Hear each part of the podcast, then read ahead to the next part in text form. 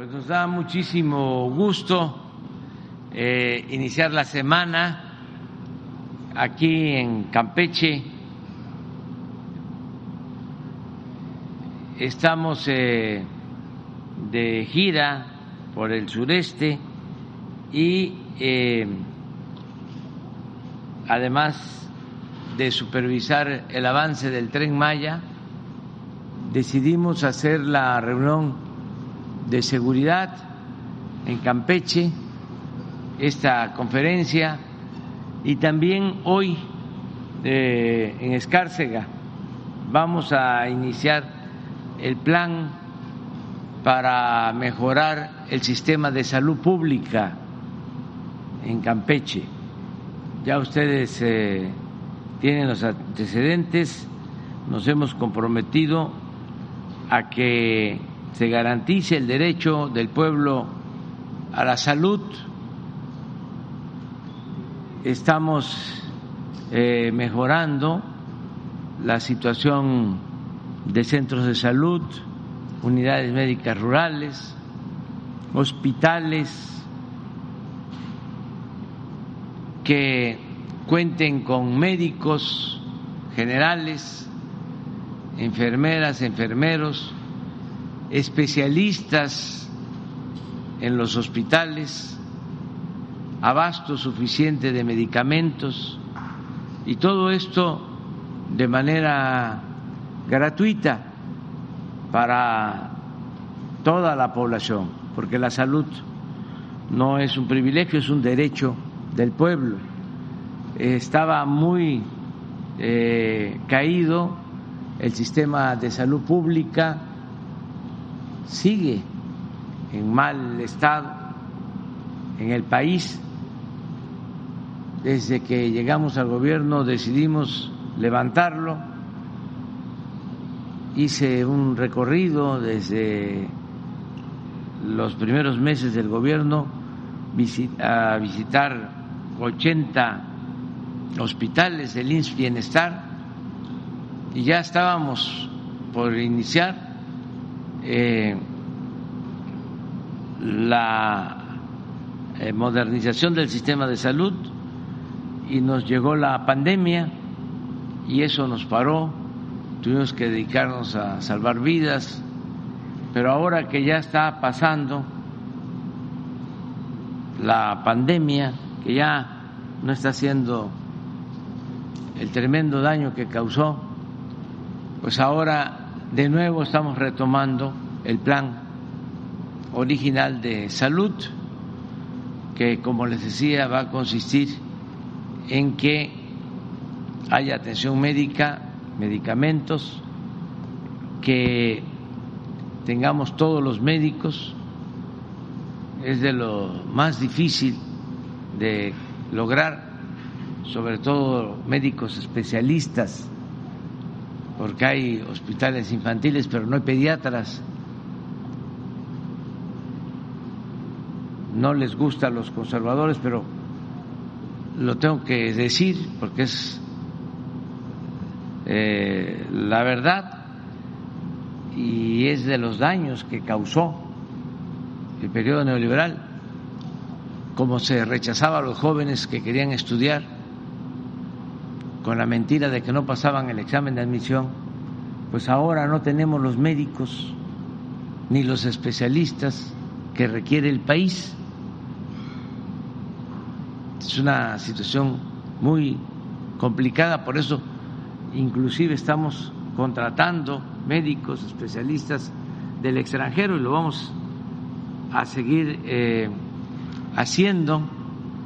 Eh, y les eh, decía que hoy inicia este plan de mejoramiento de salud en Campeche, ya serían nueve estados de la República. Empezamos en Nayarit, ya está funcionando el nuevo plan en Colima, en Tlaxcala, en Baja California Sur, en Sonora, en Sinaloa, en Guerrero, en Veracruz y hoy iniciamos Campeche. Yo espero que para el año próximo ya terminemos. Eh, estamos destinando todos los recursos necesarios con este propósito. Por eso vamos a estar en Escárcega más tarde, eh, porque ahí se hizo una rehabilitación del hospital y eh, con eso arrancamos. Va a llevar todavía algún tiempo, pero lo que queremos es que haya médicos los siete días, eh, los dos turnos y que el abasto de medicamentos sea eh, suficiente. Nos da mucho gusto, repito, estar aquí en Campeche, esta es nuestra tierra, es nuestra agua. Eh, agradecerle mucho al pueblo de Campeche por su solidaridad, por su apoyo. Estamos trabajando en Campeche, se están haciendo inversiones federales muy importantes. Es el tren Maya, desde luego, que es una inversión pues nunca vista del gobierno federal en Campeche. Pero no solo es eso, aquí el 90% de los hogares de Campeche eh, se beneficia con una porción del presupuesto federal. Al 90% de las familias de Campeche les llega eh, un programa de bienestar, alguna acción en beneficio de eh, los más necesitados. Y eh, al resto, pues también se les ayuda porque pues hay trabajo. Cuando hablo del 90% de los hogares, estamos hablando de los que eh, reciben apoyo directo, que tienen una pensión, tienen beca, están eh, recibiendo un apoyo como pescadores, como agricultores, están Sembrando Vida, eso de manera directa, pero eh, la derrama económica del tren Maya significa ayudar a transportistas. Ya no hay camiones de volteo en Campeche.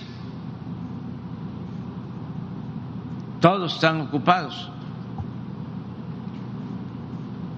Y eso pues es apoyo para la mayoría de la gente y el comercio y toda la actividad económica. Pero en fin, ya hablamos bastante. Eh, para ya darle la palabra a Laida, nuestra gobernadora, Nada más decirles que la queremos mucho, que la apoyamos, la respaldamos, que no está sola y que siempre el gobierno federal va a apoyar al pueblo de Campeche. Entonces vamos a escuchar al aire.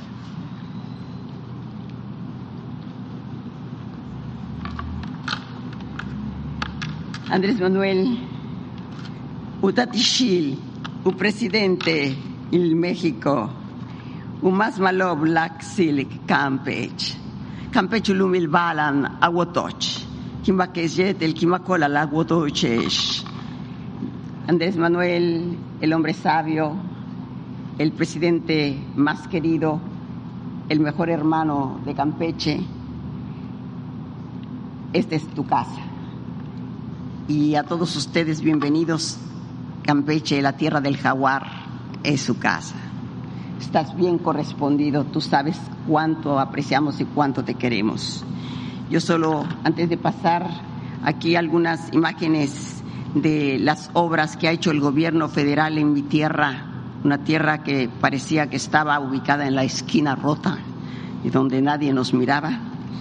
Hoy tiene la, mano amiga de un presidente y se han hecho obras, como dice Andrés Manuel, inéditas en la vida del Estado.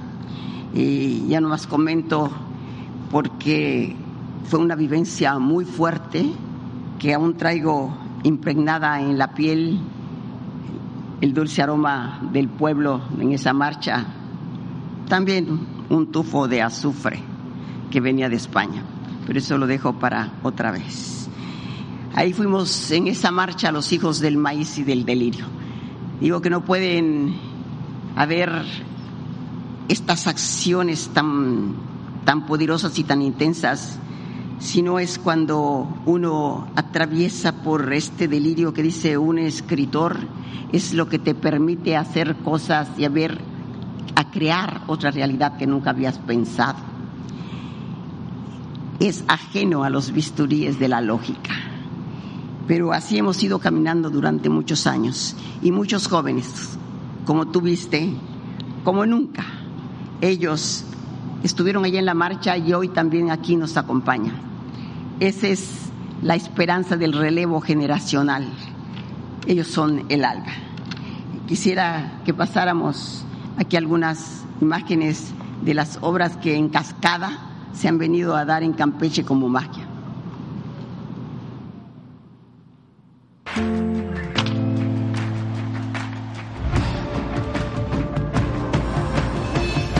Estas son obras del gobierno de la Cuarta Transformación, obras hechas con honestidad para la gente. En Campeche avanzamos por la transformación más importante, con obras y acciones en beneficio de los campechanos. En Candelaria se trabaja en la construcción de la Casa de Cultura, la ampliación y renovación del municipio. Se trabaja en el proyecto integral del equipo de emergencia, con la apertura de la estación de bomberos Coahuilita, el levantamiento de la unidad deportiva Independencia y la renovación del centro Histórico de Candelaria y Plaza Central. En Escárcega la transformación de la Casa de Cultura Morelos. Se pone en marcha la estación de bomberos al servicio público.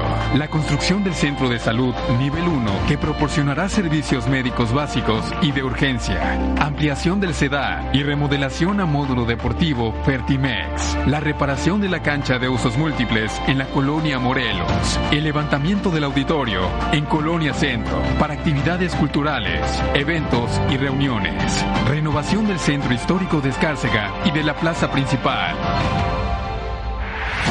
En Calakmul, la renovación del centro y fundación del Palacio Municipal, restauración del mercado municipal y creación de CEDRAM Calakmul, así como la edificación de la biblioteca interactiva. Se rehabilitó y modernizó el acueducto López Mateos en Ispujil. En Ciudad del Carmen, la apertura del mercado Chechen, la composición del centro cultural y la formación de la unidad deportiva. La escuela de béisbol, inversión conjunta del gobierno del estado y el gobierno federal para poner en alto el deporte en Campeche y la renovación con equipamiento e infraestructura del estadio Nelson Barrera Romellón. Campeche preparará sus nuevos talentos. La construcción del tren Maya avanza y está cada vez más cerca.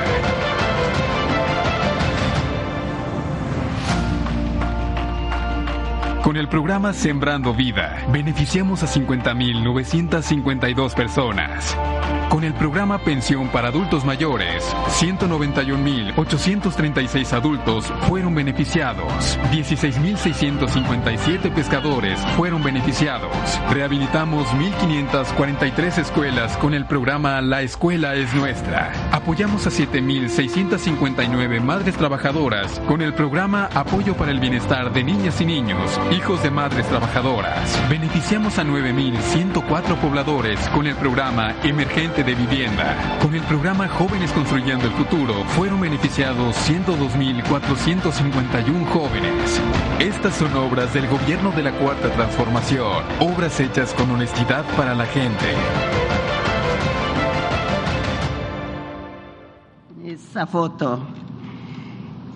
Ahí, eh, Andrés, tú eres el centro de esa fotografía que dio la vuelta al mundo pero eres el centro también de este movimiento de idealistas decididos a transformar esta patria, a conjurar el peligro de una derecha desatada que teme perder sus privilegios y, que ha depredado la nación.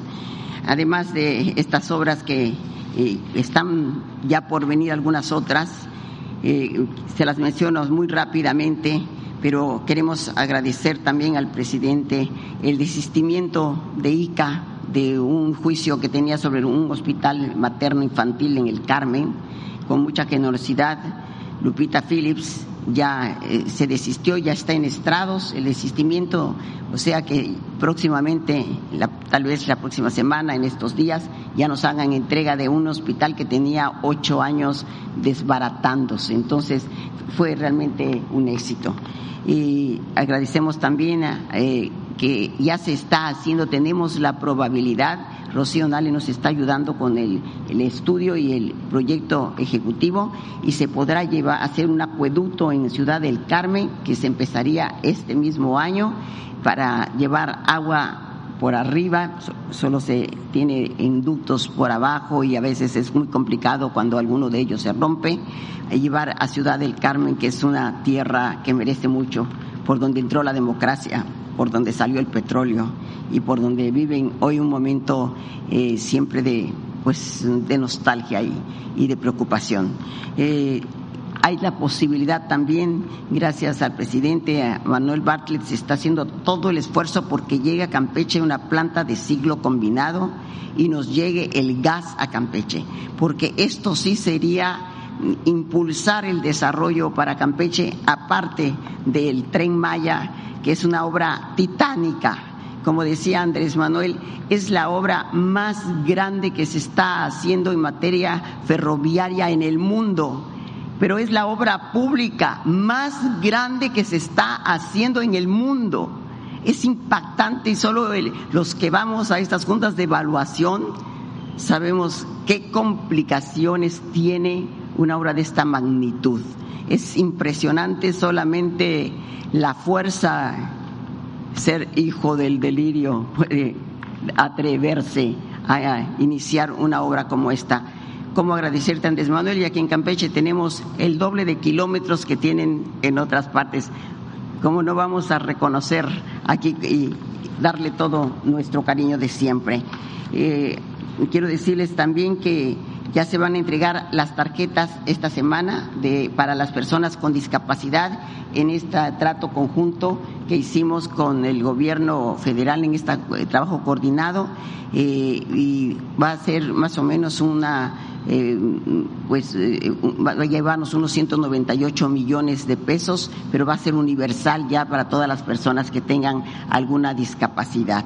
Y ya los vehículos de Campeche, gracias a la intervención de nuestro presidente, ya no pagan en un acto de justicia, ya no pagan en la caseta de Atasta para llegar a sus casas. Entonces, eh, esto creo que valdría la pena decirlo y ya nada más bueno, comentar que hay un hecho que hoy me tiene conmovida y que estoy muy nerviosa y muy emocionada. Eh, te planteé una vez que habían tres eh, personas, tres jóvenes de Macuspana que estaban sufriendo una injusticia. Inmediatamente tú pusiste reflector a este hecho.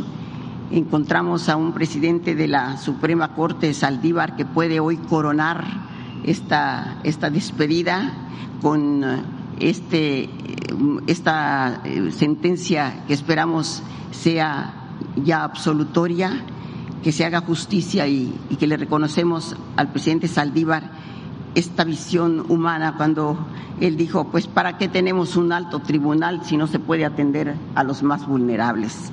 Mm, y gracias también a los buenos oficios del secretario de Gobernación, quien eh, siempre estuvo pendiente porque el caso entró, lo atrajo la Suprema Corte hace un año, eh, son casos difíciles y hoy el ministro Ortiz Mena sabemos que presenta un proyecto de sentencia persuasivo y humano y esperamos con toda la emoción del mundo a las 11 de la mañana es la se inicia la sesión y esperamos que se tenga esta solución a favor de los compañeros de Macuspana.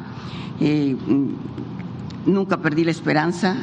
Andrés Manuel nos enseñó que aún en el fondo del cenote, donde vive la verdadera oscuridad, puedes encontrar luz en la luz.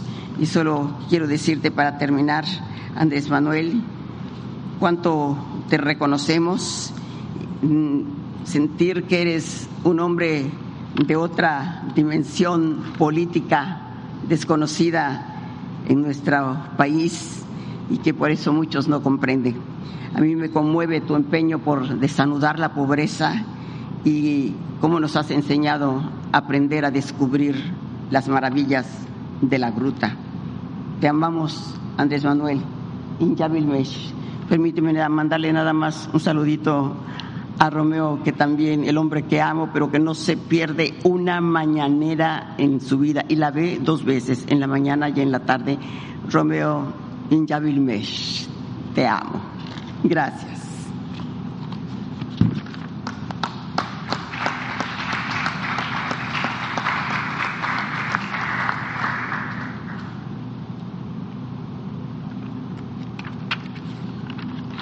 Con su permiso, señor presidente, vamos a dar la situación de la seguridad pública aquí en el Estado.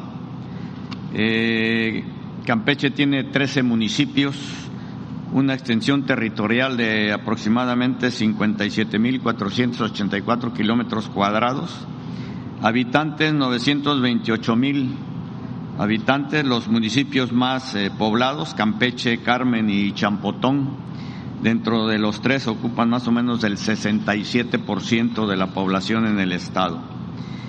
A continuación vamos a dar eh, los ocho delitos más frecuentes en el estado de diciembre del 18 a octubre del 22 y el lugar que ocupan a nivel nacional en los delitos de impacto por cada 100.000 habitantes, como lo podemos ver ahí, vamos a estar viendo uno por uno. la que sigue.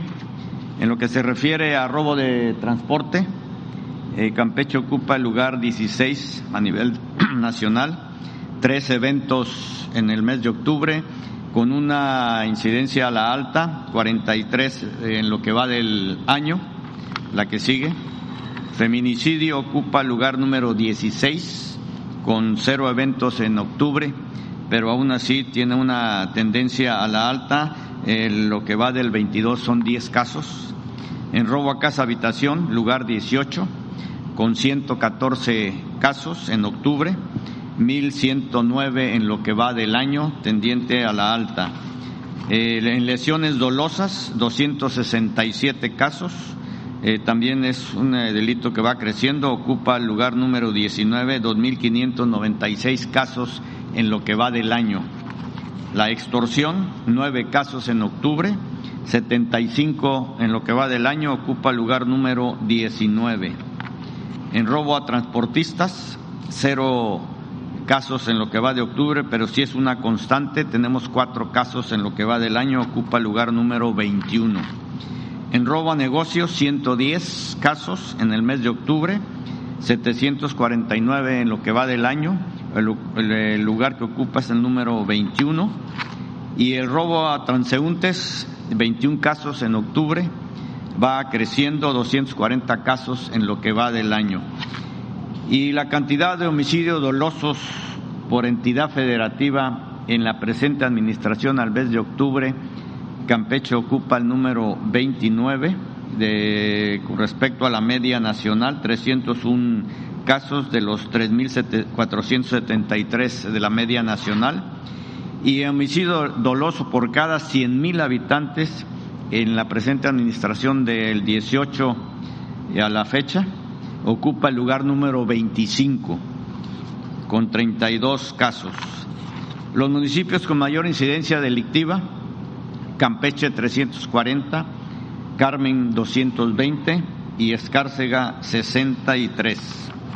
En lo que se refiere a seguridad pública, eh, la Policía Estatal cuenta con 1.513 elementos, operativos 1.287, las policías municipales 849, 794 son los operativos. En total, 2.362 eh, policías, tanto estatales como municipales, de los cuales 2.081 son los operativos.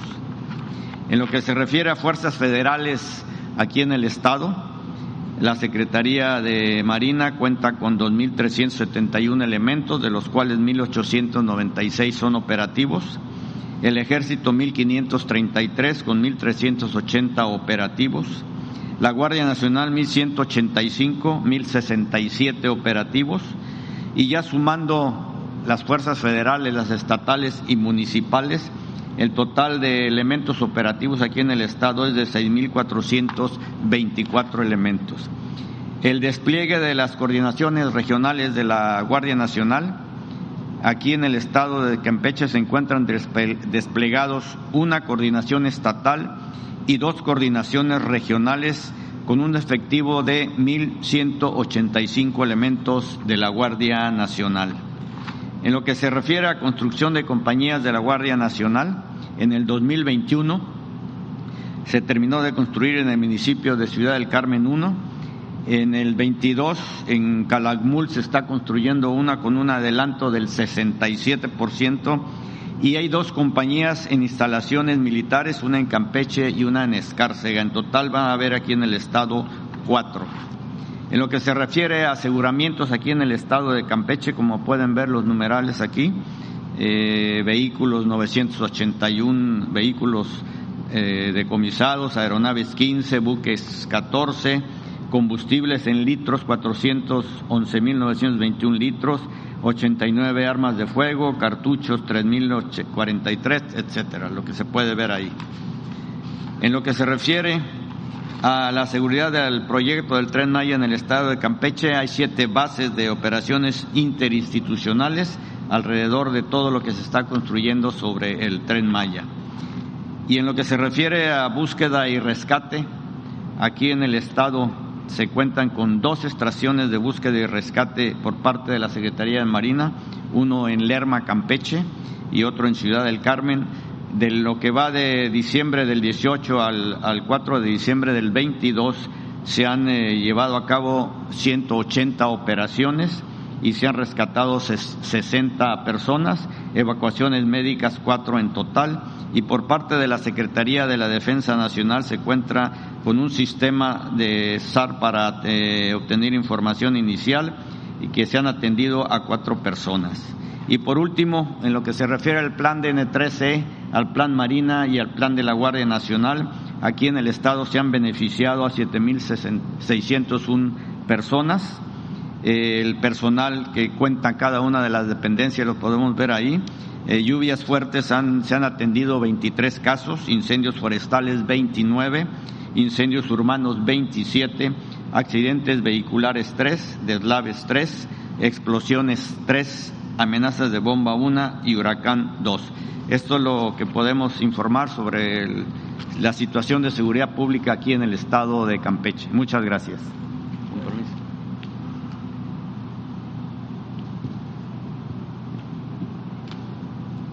Buenos días, señor presidente. Muy buenos días a todas y a todos ustedes quienes quieren el precio de los combustibles. El precio promedio de la gasolina regular esta semana que pasó 21 pesos con 82 centavos, el promedio de la Premium 24 pesos con 6 centavos y del diésel 23 pesos con 60 centavos. Haciendo corte el 2 de diciembre, sigue bajando el precio de los combustibles a nivel internacional, del petróleo en particular, el precio de la mezcla mexicana de petróleo 69 dólares con 88 centavos de dólar el barril.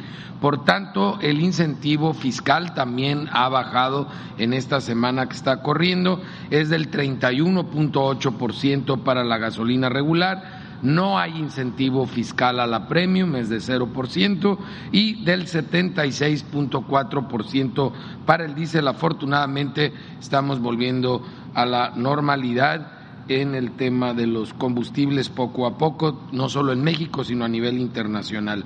¿Cuáles fueron las tres marcas más careras la semana pasada? Fue Oxogas otra vez, lamentablemente, siempre habían estado a media tabla, se nos fueron al primer lugar de los precios más caros, Redco y Petro Seven, y las más aliadas de los consumidores fue Valero, Total y G500. Vamos ahora a ver ya gasolineras en lo particular. en las ocho regiones del país. La gasolinera Arco en Hermosillo, Sonora, con un precio al público de 23 pesos con 49 centavos. Estos angelitos, un mm, índice de ganancia de 4 pesos con 49 centavos por litro, mucho, muy alto. Compárenlo con los 15 centavos en Pachuca Hidalgo de franquicia Pemex, por eso tienen un precio al público de 19 pesos con 62 centavos. En el caso de la gasolina premium, eh, es una gasolinera de Shell, la más cara, con el margen más alto en Atizapan de Zaragoza, en el Estado de México, un precio al público de 26 pesos con 83 centavos, un margen de 4 pesos con 18 centavos, muy alto. 30 centavos de margen es el de una franquicia Pemex en Isidoro de Montes de Oca, en el estado de Guerrero, por eso tiene al público el combustible a 21 pesos con 61 centavos. Por último, en el diésel, eh, Shell en Torreón, Coahuila, tiene el precio más alto, 24 pesos con 99 centavos, un margen de 2 pesos con 53 centavos mientras que franquicia Pemex en Juan Bautista Tustepec, Oaxaca, un precio al público de 23 pesos con 39 centavos, un margen de 20 centavos. Recibimos a través de la app de litro por litro, que pueden descargar de manera gratuita en Android o, en el sistema iOS, 195 denuncias o quejas las atendimos a través de 271 visitas o verificaciones. Hubo una gasolinera que no nos dejó colocar los sellos a pesar de haber encontrado irregularidades en Guadalajara, Jalisco, servicio Indianápolis, ya lo estaremos visitando con el apoyo de la Guardia Nacional como también es el caso de tres que se, dejaron, se negaron a ser verificadas en Mexicali, eh, Baja California. Ramón Márquez Espinosa no se dejó verificar su gasolinera en Hermosillo, Sonora y en Mexicali, Baja California. Y vamos a continuar con estas verificaciones. Vamos ahora a ver también el tema sin margen, cuáles son los combustibles más económicos. Eh, el más barato lo encontramos a 18 pesos con 99 centavos de franquicia Pemex en Veracruz, Veracruz y a 19, 19 de Servifácil en Coatzacoalcos, Veracruz. Es un referente para que sepamos cuándo está barata la regular, ese es el precio más económico. Y los más caros en Polotitlán, Estado de México, 24 pesos con 48 centavos de franquicia Pemex y la gas en Escárcega, aquí en Campeche a 23.99. También acá se cuecen habas, también tienen gasolineras careras eh, la premium, la más barata, 20 pesos con 79 centavos de franquicia Pemex en Veracruz, Veracruz para la premium, 21.98 también de Pemex en Unión de Isidoro, Montes de Oca, Guerrero. Las más caras, 26.98 de franquicia Pemex en Guadalajara, Jalisco y 25 pesos con 99 centavos en Whisky Luca, en Estado de México, de Golf. Vamos por último al diésel y en el diésel la más barata 22 pesos con 30 centavos por litro de Valero en Atlisco, Puebla y 22 pesos con 49 centavos de franquicia Pemex en Aguascalientes, Aguascalientes. Las más caras 26.50 de Pemex en Gilotitlán, Jalisco y del 76 a 25.49 en Hermosillo, Sonora. También seguimos revisando los servicios sanitarios, que es un servicio que consideran los consumidores importante. Vamos a ver cómo vamos avanzando en un operativo en donde estamos visitando a los que más denuncias reciben. Las 50 gasolineras del país que más denuncias han recibido en la app del litro por litro, los que más se han pasado de rosca con el consumidor, los hemos ido visitando hasta ahorita de esas 50 hemos atendido 36. De esas 36 gasolineras que están en todos los estados, en, las ciudades más importantes, principalmente, más grandes, eh, en las 36 tenemos que agradecerle a la Guardia Nacional su participación. Sin ustedes no hubiéramos podido realizar estas verificaciones. En 24 de ellas participó la ASEA, en dos participó la CRE, bueno, en las 36 participó Profeco. Nos quedan 14 todavía por eh, revisar de esta lista. Vamos a continuar con el operativo. Por ahí no falta quienes se hayan quejado que porque vamos con la Guardia Nacional. Si no vamos con la Guardia Nacional, estarían en la lista de los que no se dejan verificar o colocar sellos. Eh, entonces, bueno, donde lloran, ahí está el muerto. Vamos ahora a ver el gas LP. En gas LP con corte el 30 de noviembre, 21 pesos con 79 eh, centavos es el precio internacional convertido a kilos y a pesos, el cual el precio promedio de las 220 regiones en el país, 20 pesos con 72 centavos. Ese mismo día, 11.79 para tanque estacionario el precio internacional y 50, eh, 60 centavos abajo el promedio de las 220 regiones en el país a 11 pesos con 19 centavos y encontramos casos por abajo del precio, del precio máximo eh, eh, fijado y estos casos los encontramos como aliados de los consumidores en Jalisco, en Puebla, en Veracruz, en Oaxaca, en Coahuila, en el Estado de México, en Hidalgo, en Guanajuato, un ejemplo, distribuidora de gas del cañón en Totatiche, Jalisco, 11 pesos con 79 centavos, su precio al público, el precio máximo 12 pesos con 53 eh, centavos, casi un peso por abajo del precio máximo. También para cilindros de gas, encontramos aliados de los consumidores que dan por abajo del precio máximo en Jalisco, Puebla, Veracruz, Guanajuato, Nayarit, Estado de México, como es el caso también en Totatiche, Jalisco, de distribuidora de gas del cañón que lo tiene a 21 pesos con 83 centavos el kilo, cuando el precio máximo es de 23 pesos con 20 centavos, más de un peso por abajo. En verificaciones realizamos 839, inmovilizamos un vehículo, un, un tanque distribuidor y eh, encontramos un 3% en mal estado de cilindros de gas, pero lamentablemente tuvimos dos que no permitieron la verificación. Fue gas de Ezequiel Montes en eh, barrio de la Cruz, en Tocazuautla, Hidalgo, y Fénix Gas en Valle de Chalco, en el Estado de México. Muy complicado en Valle de, de Chalco el tema del, del gas LP. Eh, ahí es donde más hemos encontrado irregularidades eh, en, este, en este aspecto. Vamos ahora a ver las despensas, los 24 productos que más consumen las familias mexicanas, cuál es el precio que se tiene en las tiendas en específico. En la zona centro encontramos que el más carero, fue HEB en León, Guanajuato, allá con mis paisanos panzas verdes, a mil sesenta y un pesos con cuarenta centavos el paquete. El mismo paquete lo encontramos en 895 pesos, que es el más económico, en Chedraui de Cuernavaca, Morelos, ahí tenemos el comparativo en esa zona. En la zona centro-norte, HEB otra vez en San Luis Potosí, el más carero, a mil sesenta y nueve pesos con once centavos el paquete, mientras que Mega Soriana en Morelia, Michoacán lo tiene en 917 pesos con treinta centavos y es el paquete más económico de la zona.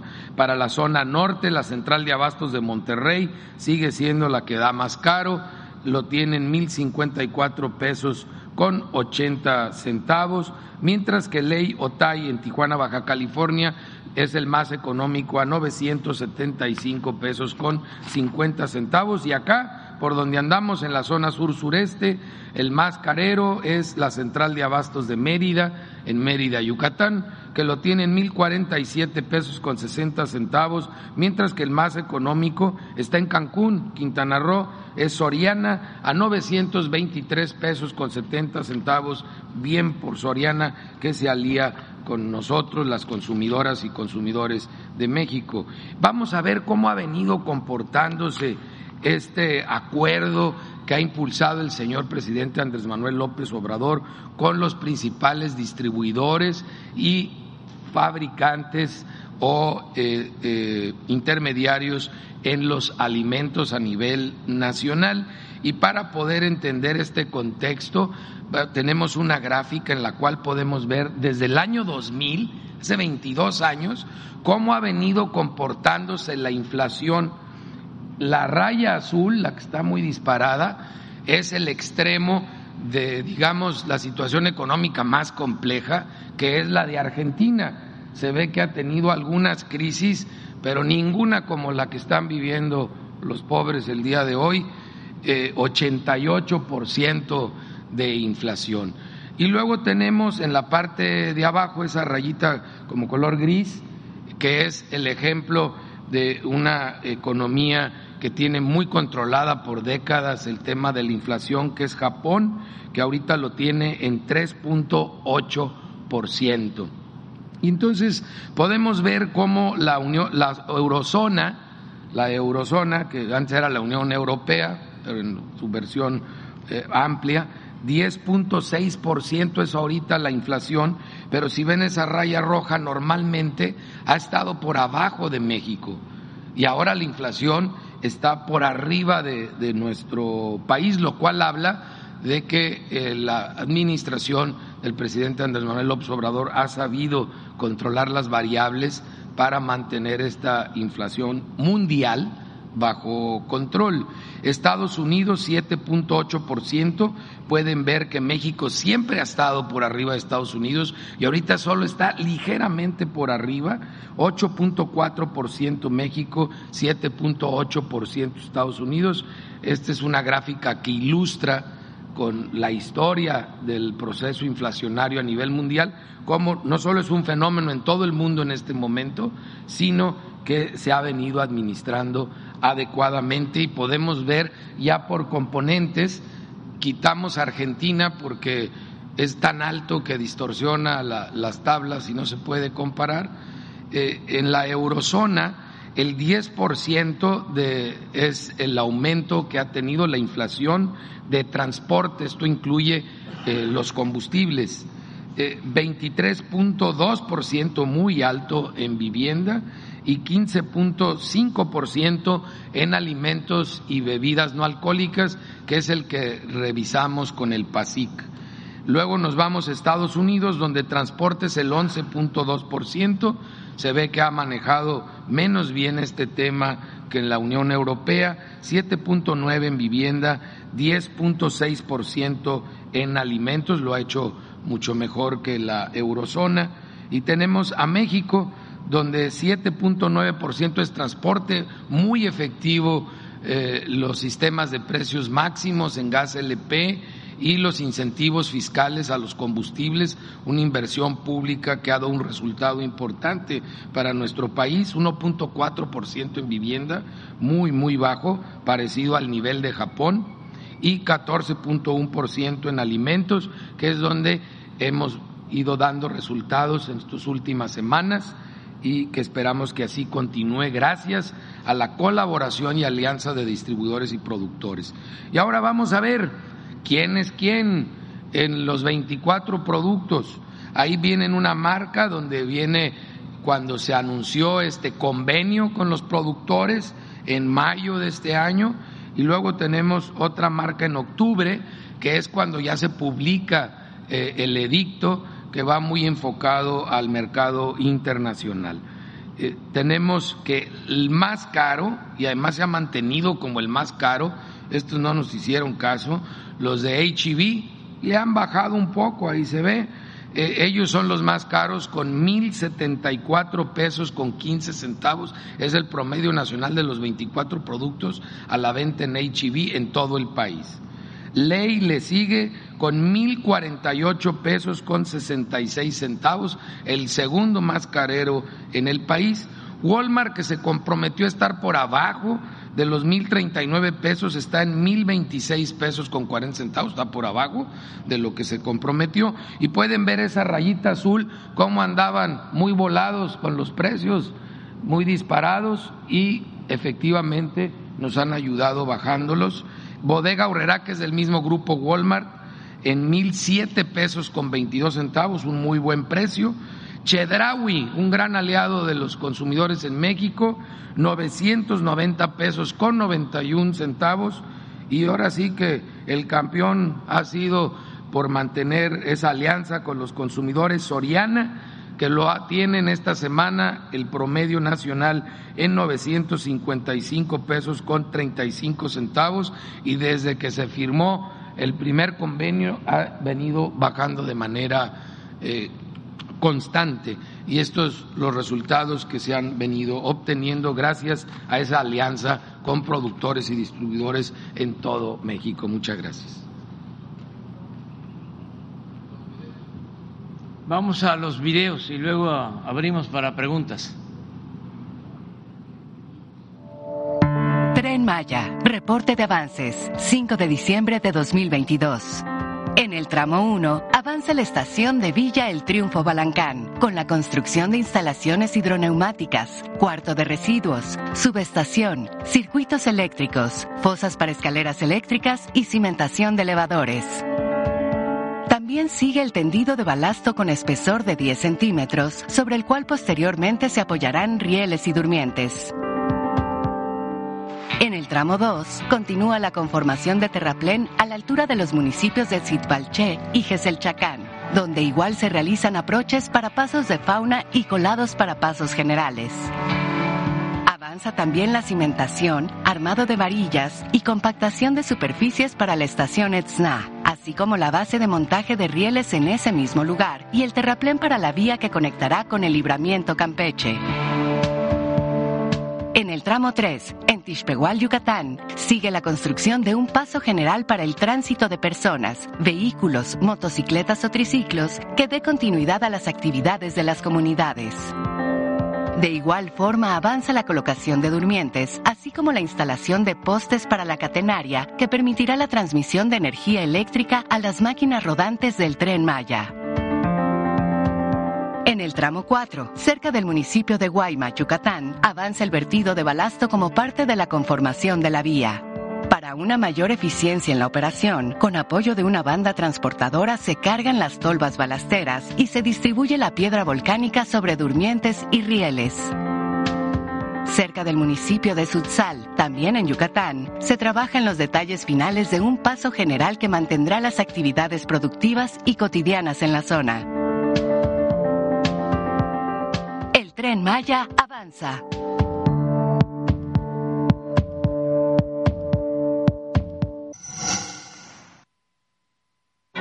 La Comisión Nacional del Agua informa el avance en la construcción de la presa Santa María, Río Baluarte, Sinaloa. La presa tiene un avance físico del 74%. En la cortina se continúa con la colocación de diferentes tipos de materiales, de los cuales se llevan 3.500.000 metros cúbicos de un total de 7.750.000 metros cúbicos. Asimismo, se fabrican bordillos y se coloca concreto en el plinto. Se avanza en el habilitado, colocación de acero de refuerzo y de concreto, utilizando cimbra deslizante en la cara de la cortina aguas arriba. Continúa la excavación, y colocación de acero de refuerzo y vaciado de concreto para la conformación de los distintos paneles de la pared moldeada en la zona del cauce. Vertedor 1, en el canal de descarga, se lleva a cabo la colocación de tubería de drenaje, el colado de la losa de piso, así como la carga y acarreo para el retiro de materiales producto de la excavación. También se colocan anclajes sobre taludes, mientras que en los muros de gravedad de ambas márgenes se coloca acero de refuerzo y concreto. El equipamiento electromecánico del túnel 3 estará integrado por dos sistemas de tubería. El primero, para el desagüe de fondo de 104 metros de longitud, que presenta un avance del 89% en su fabricación. El segundo, para la obra de toma de 300 metros, con un avance del 33%. En fábrica, se llevaron a cabo las pruebas funcionales de la grúa viajera, la cual será instalada en la bóveda de válvulas del túnel 3 y que permitirá llevar a cabo trabajos de montaje y mantenimiento. A la fecha, se han generado 4.088 empleos en la construcción de la presa. Gobierno de México. Muy bien, vamos, este, como siempre lo hacemos, eh, una compañera, un compañero de prensa nacional y compañera, compañero de prensa eh, del estado de Campeche. Entonces, a ver, Sara, empezamos y luego Campeche. ¿Quién, quién de Campeche? Tú. Gracias, presidente. Buenos días. Eh, justo hace un año se puso en marcha el Plan Zacatecas. Eh, la violencia pues no ha cedido y en los últimos días, por el contrario, se han complicado las cosas. Ahora con el asesinato de un juez de control, preguntarle si se va a reforzar o qué es lo que se va a hacer. Estamos, este, pues, eh, permanentemente atendiendo eh, la situación de Zacatecas. Eh, este fin de semana hubieron estos hechos muy lamentables, la pérdida de vida, el asesinato de un juez y también el intento de fuga de uno de los penales de Zacatecas. Se actuó a tiempo y no pudieron eh, fugarse presos. Sin embargo, eh, se llevaron a cabo actos vandálicos, eh, se incendiaron vehículos, pero estamos trabajando en Zacatecas junto con el gobierno del Estado y se ha ido avanzando, pero eh, hace falta más. Ya tenemos mejores resultados de cómo estaba por el plan que se ha aplicado, no ha sido en vano. Sin embargo, todavía eh, hace falta más trabajo y lo vamos a continuar haciendo. Está trabajando de manera conjunta la Secretaría de la Defensa, también Marina, la Guardia Nacional, así como lamentamos la pérdida de este juez del Poder Judicial del Estado, también ahí se asesinó al responsable de la Guardia Nacional, hace pues una semana, eh, precisamente por em, atender una eh, orden de aprehensión de delincuentes vinculados con policías municipales de Pinos, Zacatecas. Entonces estamos eh, trabajando, se está avanzando. Eh, no vamos a dejar de darle protección a la gente, es nuestro trabajo. Es una situación pues eh, complicada porque se dejó crecer durante mucho tiempo crecieron estas bandas.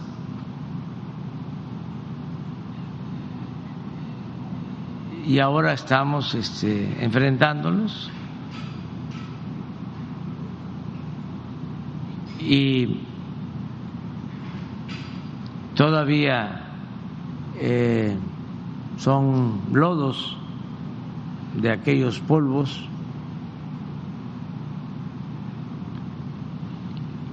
pero al mismo tiempo estamos haciendo labor de atención a las causas que fueron las que no se atendieron durante todo el periodo neoliberal. No se atendió al pueblo,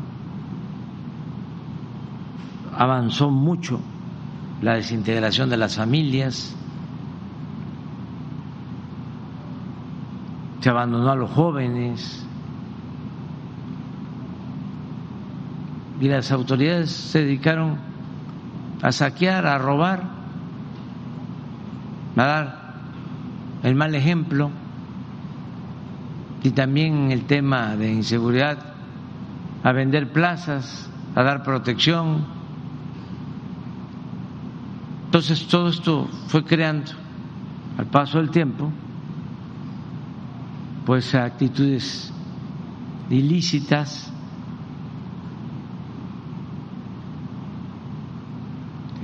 estos grupos que se crearon no es para justificarnos, pero todos esos grupos se crearon en los gobiernos anteriores.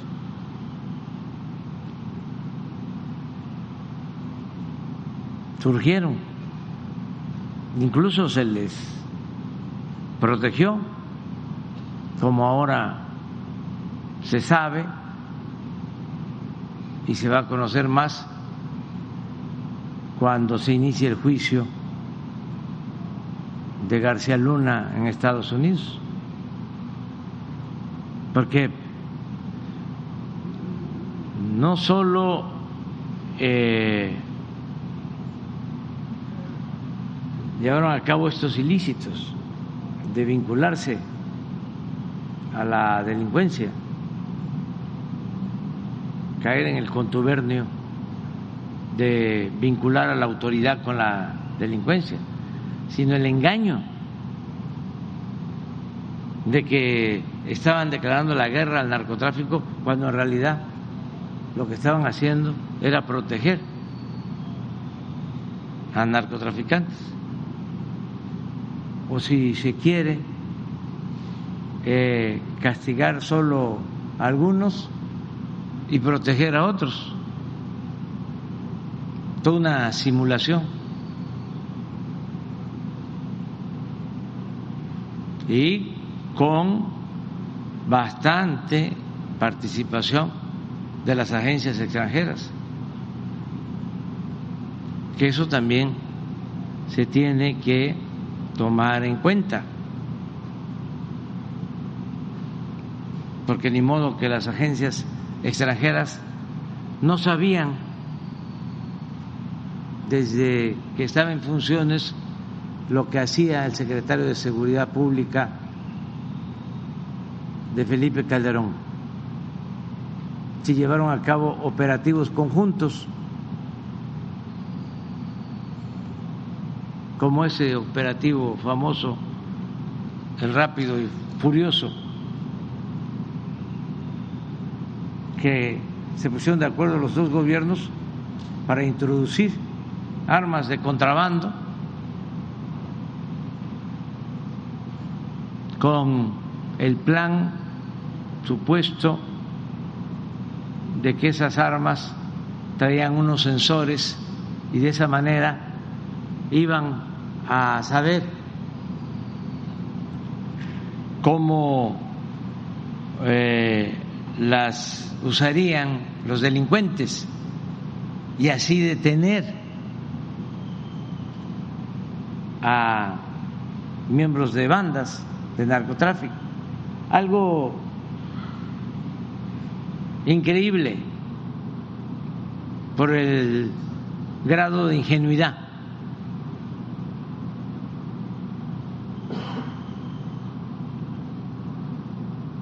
Cuando estaba penetrado todo el gobierno por la delincuencia.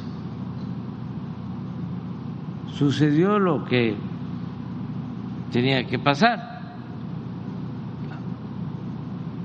Se metieron las armas de contrabando y las usaron para asesinar personas y nunca detuvieron a nadie. Fue una violación a nuestra soberanía permitida por el gobierno se abrió incluso un juicio y como implicaba autoridades de los dos gobiernos, optaron por darle carpetazo. Entonces ya eso quedó atrás y por eso tenemos confianza que aún con lo complejo del problema se va a seguir avanzando. En el caso de Zacatecas y en cualquier caso Preguntarle si tiene información adicional sobre el asesinato en particular del juez, eh, que se sabe y también qué, qué es lo que se va a hacer más allá de que pudieran, decía hace unos días que habían enviado más elementos, qué, qué más se puede hacer eh, si ya se depuraron las policías locales. Se está haciendo la investigación. Y ya se tienen elementos, se tienen pruebas, hay imágenes que no podemos difundir pero se está trabajando en la investigación. Y constantemente se está deteniendo a eh, representantes de la delincuencia organizada. En el caso de el asesinato del general, eh, ya hay más detenidos,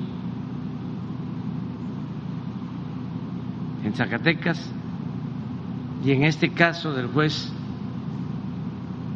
ya se ha iniciado la investigación y se tiene también este, evidencias. Todavía no se puede adelantar nada, pero eh, ya hay avances en la investigación. También eso es importante decirlo. Antes eh, la mayor parte de estos homicidios quedaban impunes. Ahora es cero impunidad. No se abandonan los casos.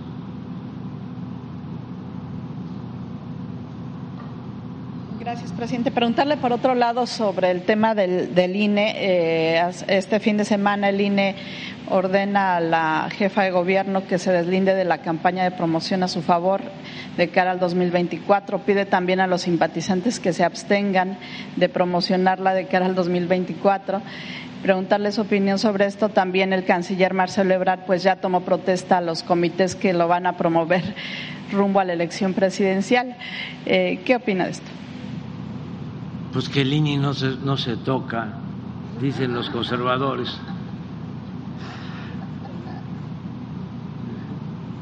Es este una superestructura de poder. Desde luego eh,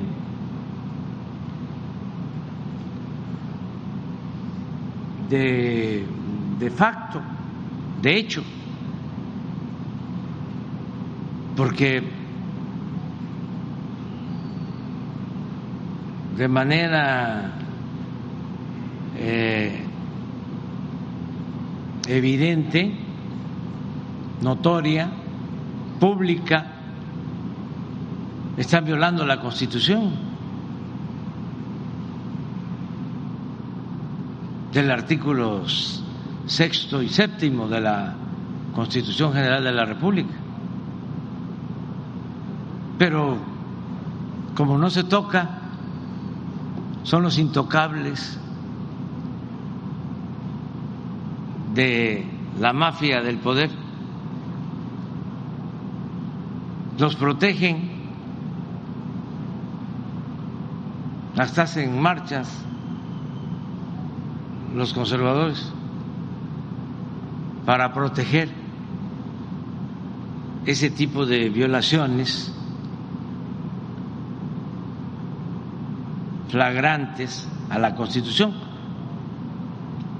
Deben de leer el artículo sexto y séptimo de la Constitución. El artículo sexto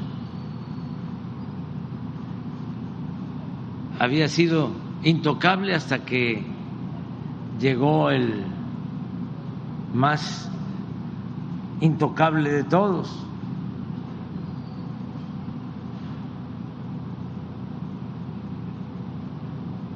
y ahora quieren que se aplique aquello de que no se puede tocar al intocable. ¿Por qué no pones el artículo sexto y el séptimo? Porque tiene que ver con los medios y da vergüenza que sean los medios de información al servicio de los conservadores los que apoyen esta decisión del INE,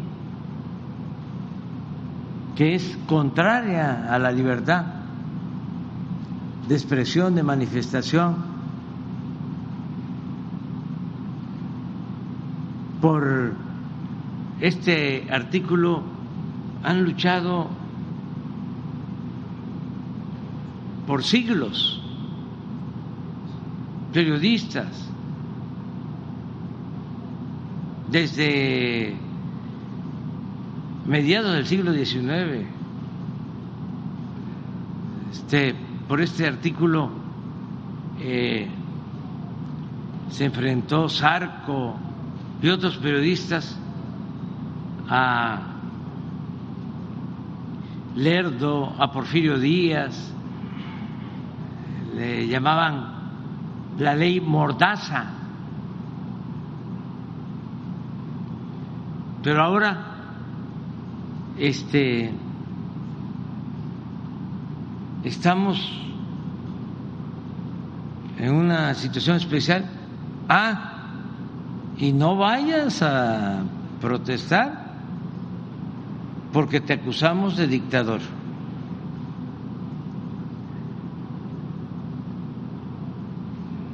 De autoritario.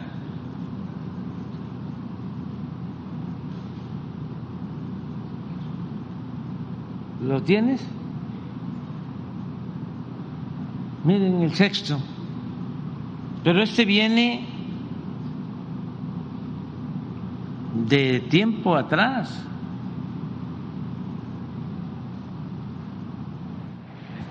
los partidos, los candidatos de los partidos ya se adelantan la manifestación de las ideas no será objeto de ninguna inquisición judicial o administrativa, sino en el caso de que ataque a la moral. Estos dos renglones es lo único impide ejercer con absoluta libertad el derecho de manifestación, que ataque a la moral, la vida privada y los derechos de terceros, provoque algún delito, perturbe el orden público. El derecho de réplica será ejercido en los términos dispuestos por la ley. El derecho a la información será garantizado por el Estado. Toda persona tiene derecho a libre acceso a información plural y oportuna, así como a buscar, recibir y difundir información e ideas de toda índole por cualquier medio de expresión. El Estado garantizará el derecho de acceso a las tecnologías de la información y comunicación, así como a los servicios de radiodifusión y telecomunicaciones, incluido el de la banda ancha e Internet. Para tales efectos, el Estado establecerá condiciones de competencia efectiva en la prestación de dichos servicios. Esto último son añadidos, pero la esencia es el primer párrafo. Este es el que se mantiene casi igual, inalterable, desde hace más de un siglo. Pero el séptimo si lo ponen.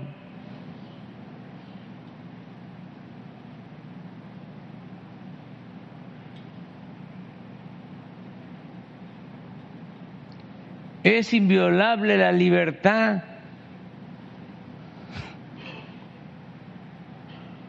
de difundir opiniones. Inviolable la libertad de difundir opiniones, información e ideas a través de cualquier medio.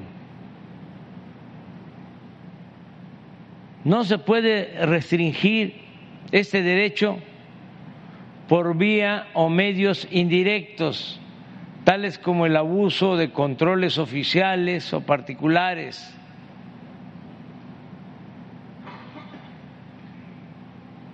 de papel para periódicos, porque antes era una forma de censura y de impedir la libertad,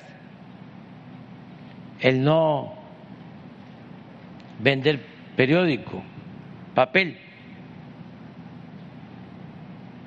de frecuencias radioeléctricas o de enseres y aparatos usados en la difusión de información o por cualquiera otros medios y tecnologías de la información y comunicación encaminados a impedir la transmisión y circulación de ideas y opiniones. Ninguna ley ni autoridad puede establecer la previa censura ni cortar,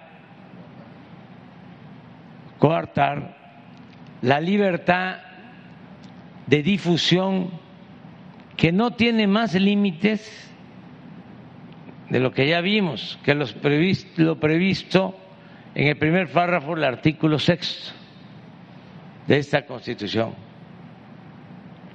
En ningún caso podrán secuestrarse los bienes utilizados para la difusión de información, opiniones e ideas como instrumento de delito. Pero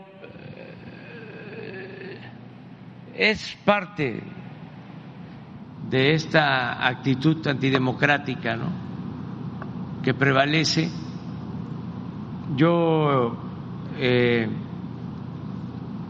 le digo a la gente que no se preocupen, que este hay que luchar para limpiar de corrupción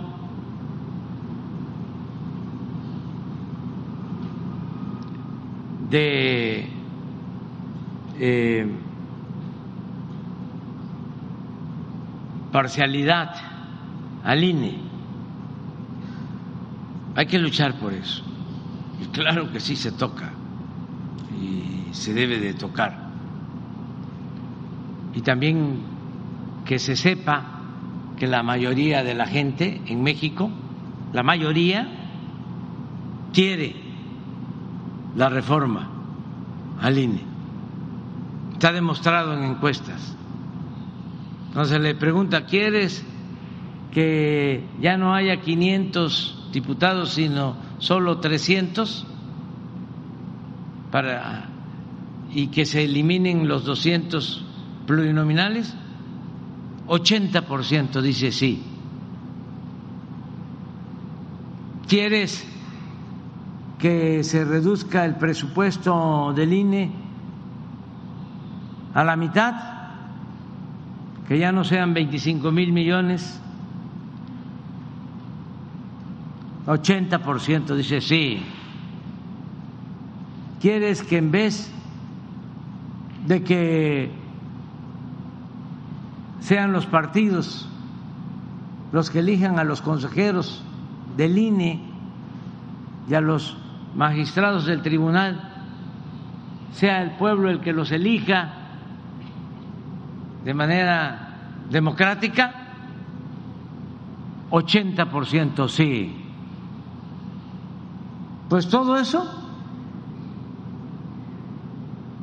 no eh, lo están tomando en cuenta,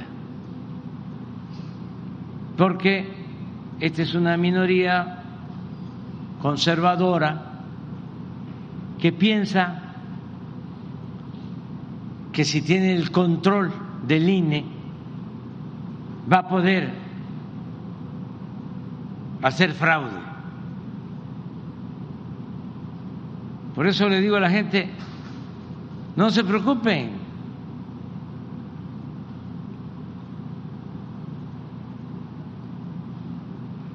Va a ser el pueblo el que va a decidir. Y el mejor ejemplo somos nosotros. Yo llegué a la presidencia no por el INE, llegué a la presidencia por el pueblo. Fui candidato, nunca me reuní con los del INE, ni siempre procuré mantener distancia con ellos y no creerles, porque sabía yo que eran árbitros vendidos hasta en los debates armaban todo para ver si me entrampaban.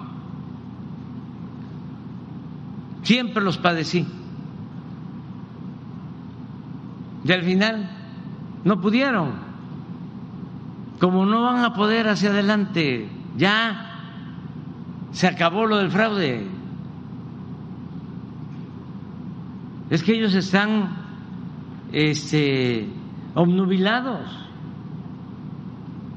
no entienden razones, no aceptan la realidad.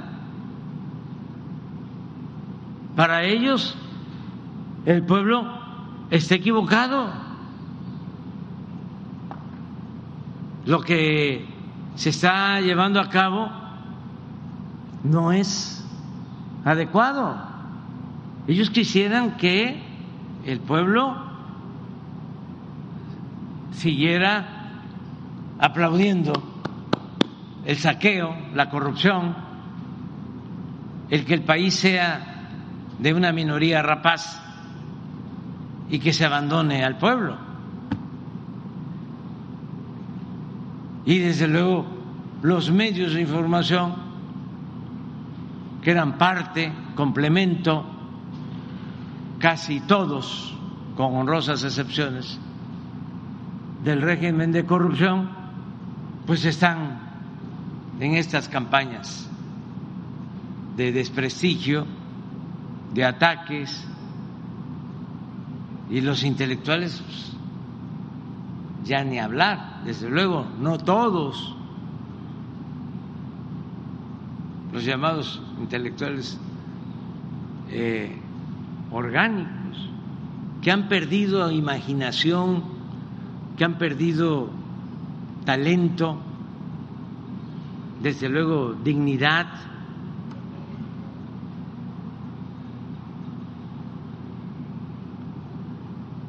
Imagínense, lo vengo diciendo porque es muy eh, ilustrativo. Hubo un tiempo, yo creo que dos, tres décadas, en que Pedro Ferriz era pues como López Dóriga, los grandes gurú de los medios de información, de las noticias, de los noticieros. Y no informaban, sentenciaban, editorializaban pero ya lo dijo Pedro Ferriz. ¿Cuántos radioescuchas? Miles, millones, para venir a decir que yo hago magia negra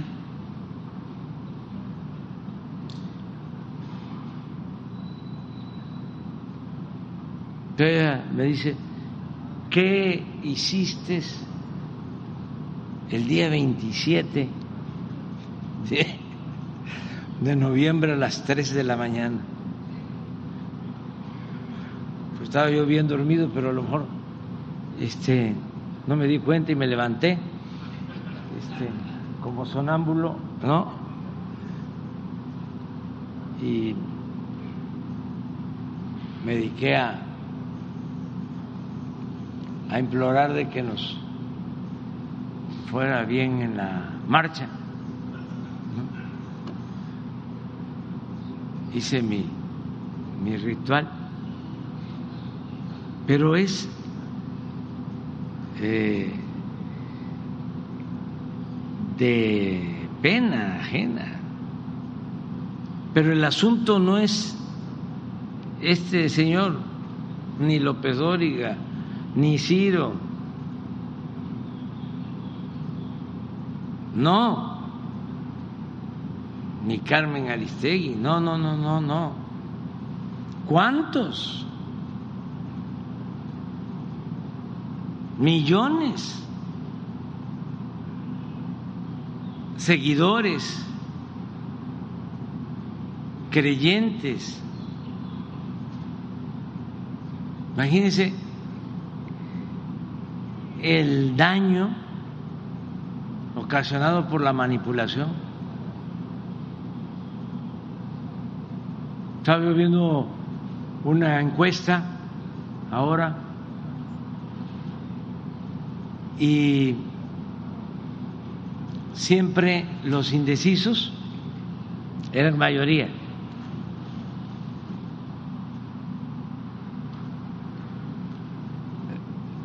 Tenían más que cualquiera de los partidos. Ahora ya no hay indecisos. Bajó así, se cayó. Ya, todos tienen definición. Nos hacía falta eso.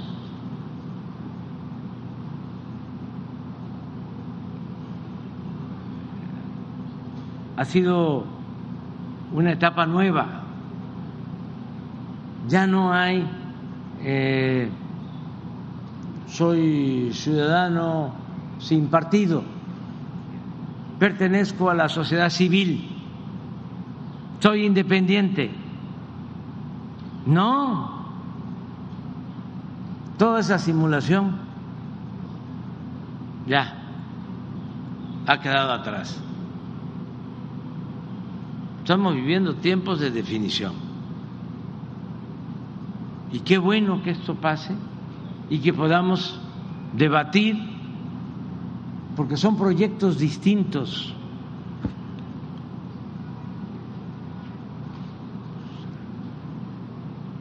y contrapuestos de nación. Nosotros eh, seguimos el ejemplo de Hidalgo. Ellos tienen como eh, ejemplo a Iturbide.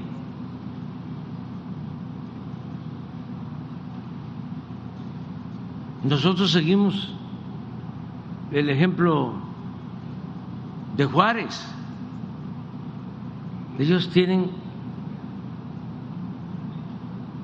como antecedente el haber apoyado a Santana. Conservadurismo apoyó a Santana.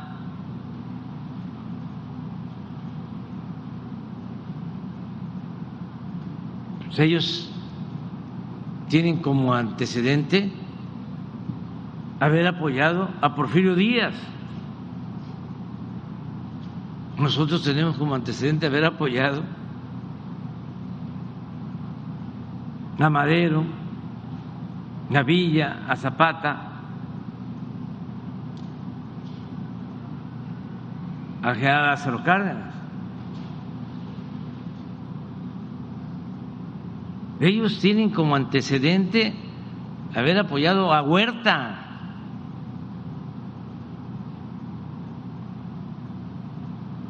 Ellos tienen como antecedente haberse opuesto al reparto agrario, a la educación pública, a la expropiación petrolera.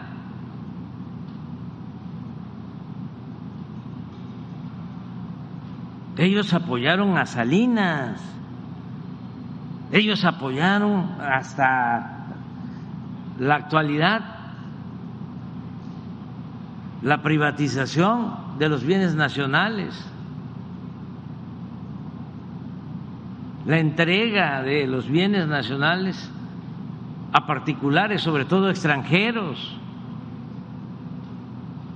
Ellos no quieren al pueblo, consideran que si hay pobreza es porque el pueblo es flojo, no trabaja. Esa es su mentalidad. Y que si hay ricos y hay pobres es por cuestiones de la suerte, de la fortuna.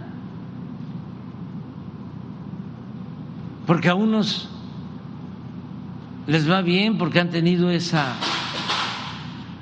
suerte y a otros les va mal porque así es la vida. Entonces, ¿qué les recomendaría yo? En vez de estar haciendo el ridículo, que ya se definan.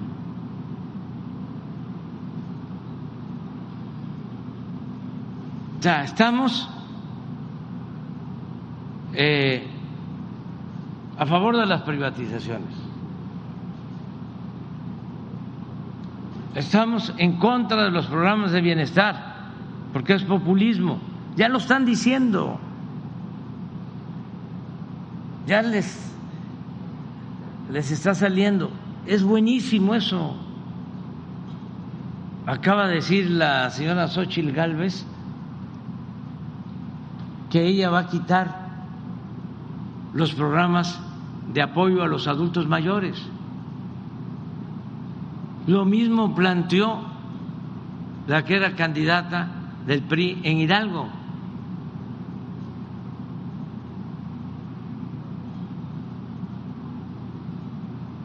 Y han votado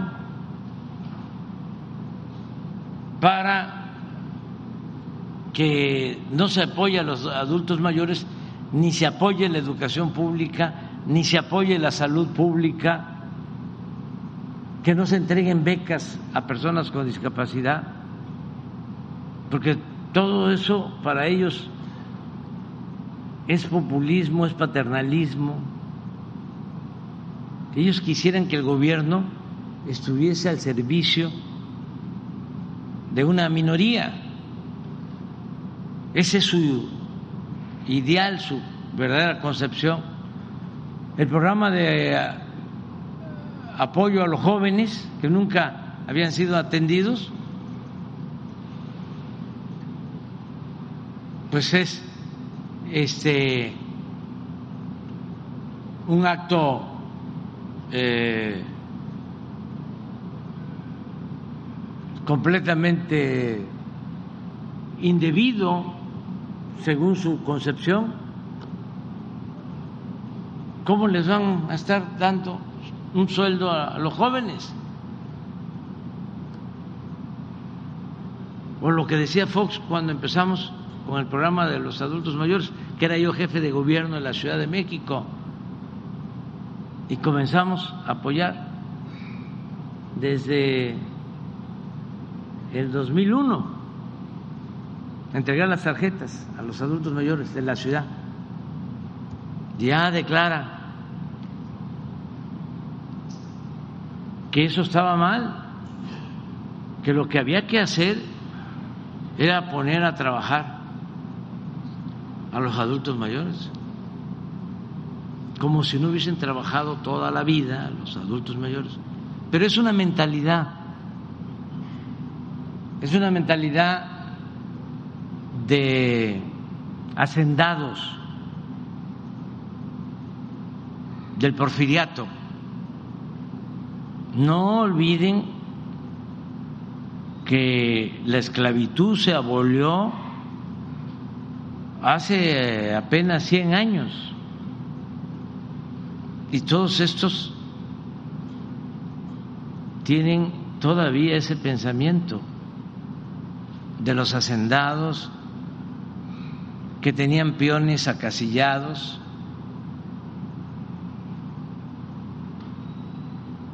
que tenían esclavos, y se pueden ir a estudiar a Europa, a las universidades de Estados Unidos, pero no cambian. Al contrario,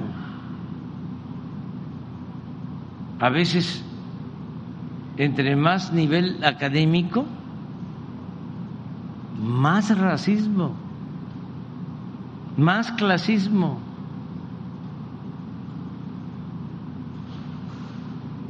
Por eso, este, esta situación del INE, pero repito, que no se preocupe la gente, ¿Qué es la democracia? Pues es el gobierno del pueblo, para el pueblo, con el pueblo. Siempre lo hemos dicho, demos es pueblo, Kratos es poder, es el poder del pueblo. Esa es la democracia, distinta a la oligarquía, que es el poder de una minoría, es el poder de los ricos. La democracia es el poder del pueblo.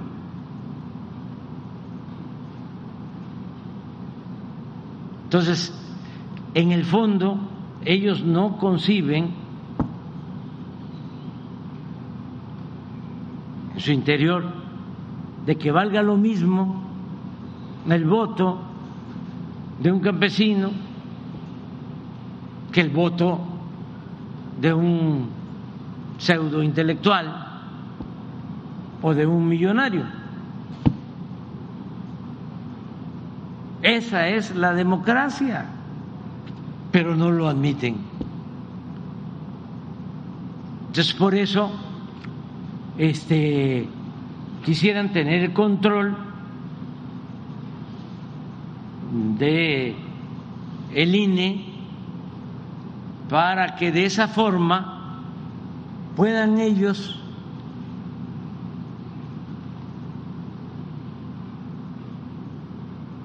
sacar ventaja,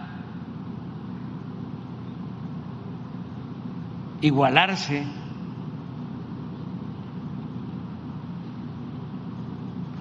comprando votos.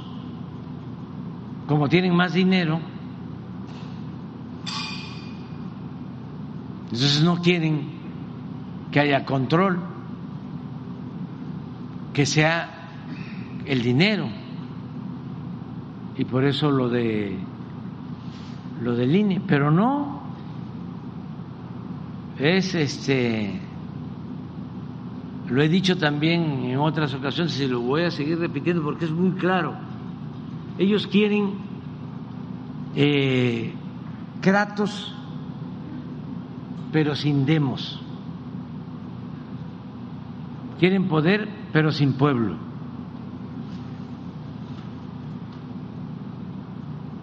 Quieren una democracia muy peculiar, en donde todos los intereses cuenten, menos el interés del pueblo.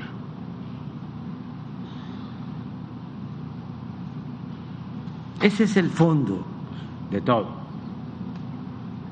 Por eso las actitudes de racismo y clasismo eh, son acarreados. Porque ¿cuándo van a imaginar que una gente del pueblo va a tener un nivel de politización mayor que el de ellos. Estoy seguro que en muchos casos la trabajadora doméstica de algunas eh, residencias. Tiene más politización que los dueños de la casa. Nada más que se queda callada.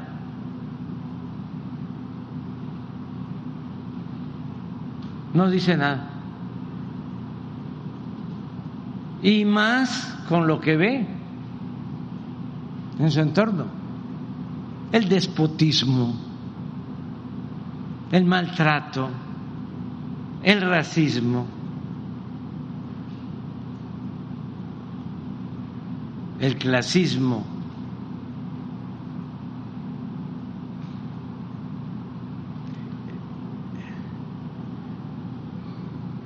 la falsedad, la hipocresía.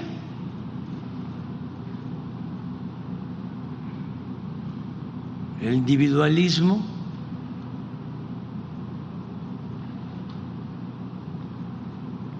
con el que se conducen, sin tenerle respeto a las personas, afectando la dignidad de la gente.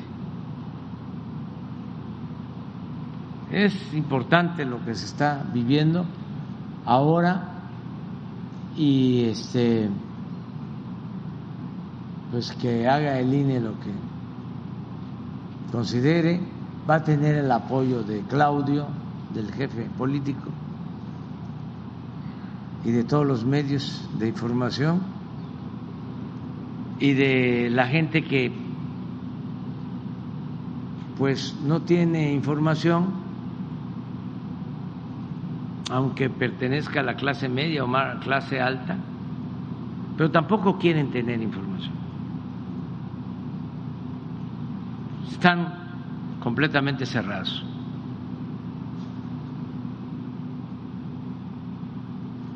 Y esto no solo pasa en México, también pasa en todo el mundo.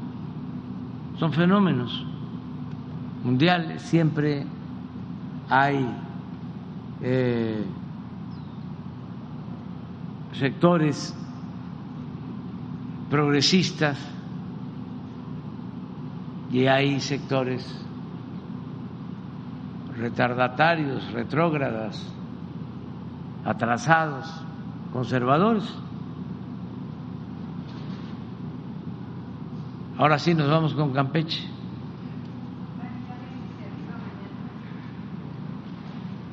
Buenos días, presidente, miembros del gabinete, gobernador Alain Ascensores y a toda la audiencia.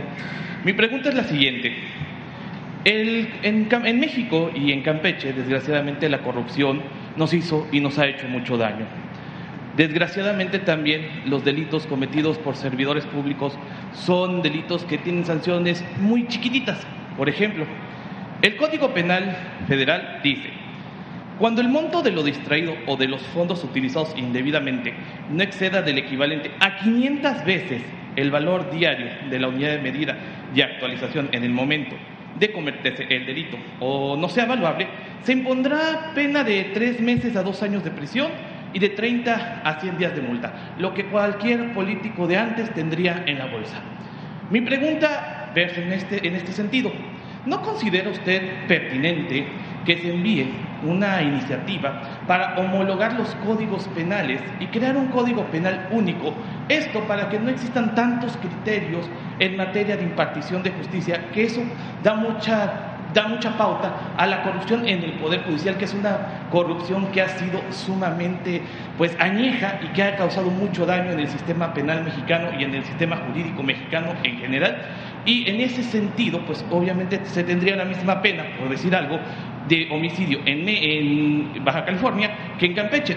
Y, también, siguiendo ese caso, pues hablaríamos de una situación más fácil en la cuestión de impartición de justicia y sobre todo los delitos cometidos por servidores públicos, porque sus términos medios aritméticos, que son el tiempo que se da para poder eh, prescribir un delito, pues son muy cortos. Una pena de tres meses a dos años, pues prácticamente es una burla de delitos cometidos por servidores públicos. Hay que verlo eso, porque ya se hizo una reforma a la Constitución y también al Código Penal, porque Antes no se consideraba delito grave la corrupción. Desde Salinas se modificó el Código Penal en 1994 y nosotros llevamos a cabo una reforma constitucional y también eh, para el Código Penal. A ver si Adán aquí nos puede este, aclarar esto, porque el propósito era que la corrupción, al convertirse en delito grave, ya no permitiera el que pudiera un corrupto salir bajo fianza. Pero quiero saber qué hay sobre esto. Sí, bueno, se han venido homologando los códigos penales locales con el Código Penal Federal. Lo mismo ha sucedido con el del, eh, con los de procedimientos este, penales. En el casos como el de la corrupción ya es considerado delito grave tanto a nivel federal como en el fuero eh, común. Seguramente hay algún estado en el que falta actualizar nada más la penalidad, pero ya en los 32 códigos penales locales está considerado como un delito grave. Ahora bien, el que usted se refiere básicamente es al asunto de los factureros, por ejemplo, a los delitos fiscales que esos deben de llevar un tratamiento que va desde el Código eh, Fiscal Federal a eh, los códigos fiscales, en este caso locales, aunque prevalece lo que dice el Código Fiscal Federal porque es un delito federal este caso son penas muy pequeñas y, por, ende la prescripción es muy corta. Y lo digo en buen sentido, ya que, por ejemplo, un, se encubren los gobiernos cuando son, por ejemplo, de la oposición. Entonces, cuando va saliendo el, el funcionario, no le van a hacer nada porque son sus amigos, son sus allegados. Entonces, en este caso, el, el planteamiento es, no se considera que sería eh, mejor buscar una ampliación de los periodos de prescripción del delito, porque digo, prácticamente un año y medio para que se investigue, pues es lo que tarda a veces la Fiscalía en apenas integrar una carpeta. Pues habría que revisar este, ya la particularidad de cada estado y homologarlo, pero prevalece, le digo, lo que señale el Código eh, Fiscal de la Federación. Muchas gracias.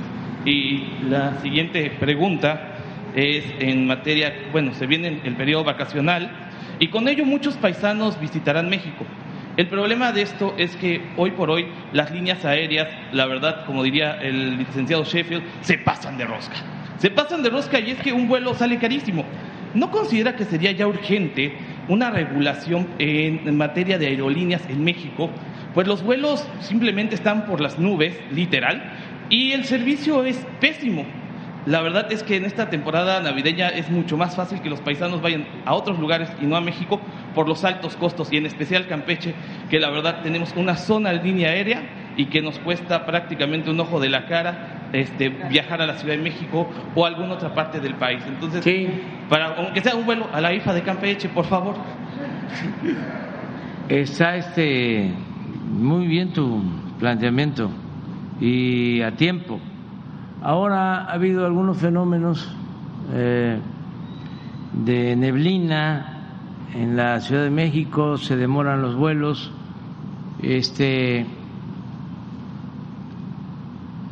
he estado viendo en eh, las redes que nos culpan a nosotros. Este, pues son fenómenos que se dan en todo el mundo. Lo que sí se está haciendo es eh, buscando mm, resolver el problema de la saturación del aeropuerto eh, Benito Juárez en la Ciudad de México y que poco a poco se vaya incrementando el número de vuelos para el aeropuerto Felipe Ángeles. Ya se está avanzando, porque han habido resistencias.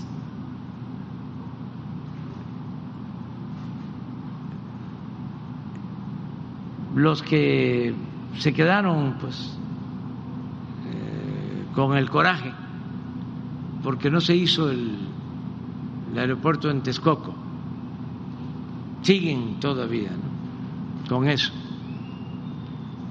Y eh, las líneas aéreas también están este, eh, demorándose y tienen problemas. Porque eh, en aras de, de ahorrar no tienen personal suficiente, no llegan pilotos, por eso no salen a tiempo los vuelos. Es todo lo que se está eh, viendo.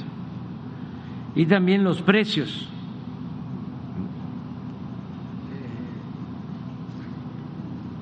Se, se tiene que ir resolviendo esto. Quiero aprovechar para informar ya lo he hecho, de que sí va a haber una línea aérea nueva que va a ser manejada por la misma empresa que va a manejar el tren Maya y el aeropuerto Felipe Ángeles y el nuevo aeropuerto de Tulum pero se va a agregar también el manejo del aeropuerto de Chetumal, Palenque y Campeche.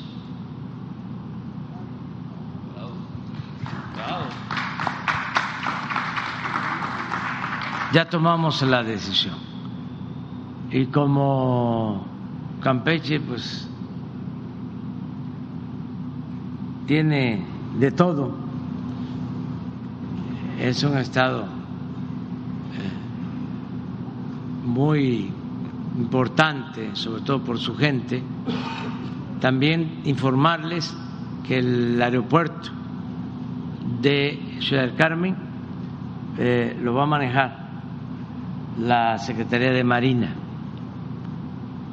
Ciudad del Carmen Marina y la Secretaría de la Defensa Campeche. En el caso de eh, Campeche para la defensa es por el tren Maya. Y el caso de eh, Ciudad del Carmen, Marina, porque son los encargados de atender todo el mar de Campeche y la zona petrolera de nuestro país. Entonces, con la nueva línea, con el manejo de los aeropuertos, eh, ya en un plan integral, seguramente van a haber más viajes, va a bajar el precio del pasaje, hasta 15 mil pesos. va a bajar el precio del pasaje y si hace falta,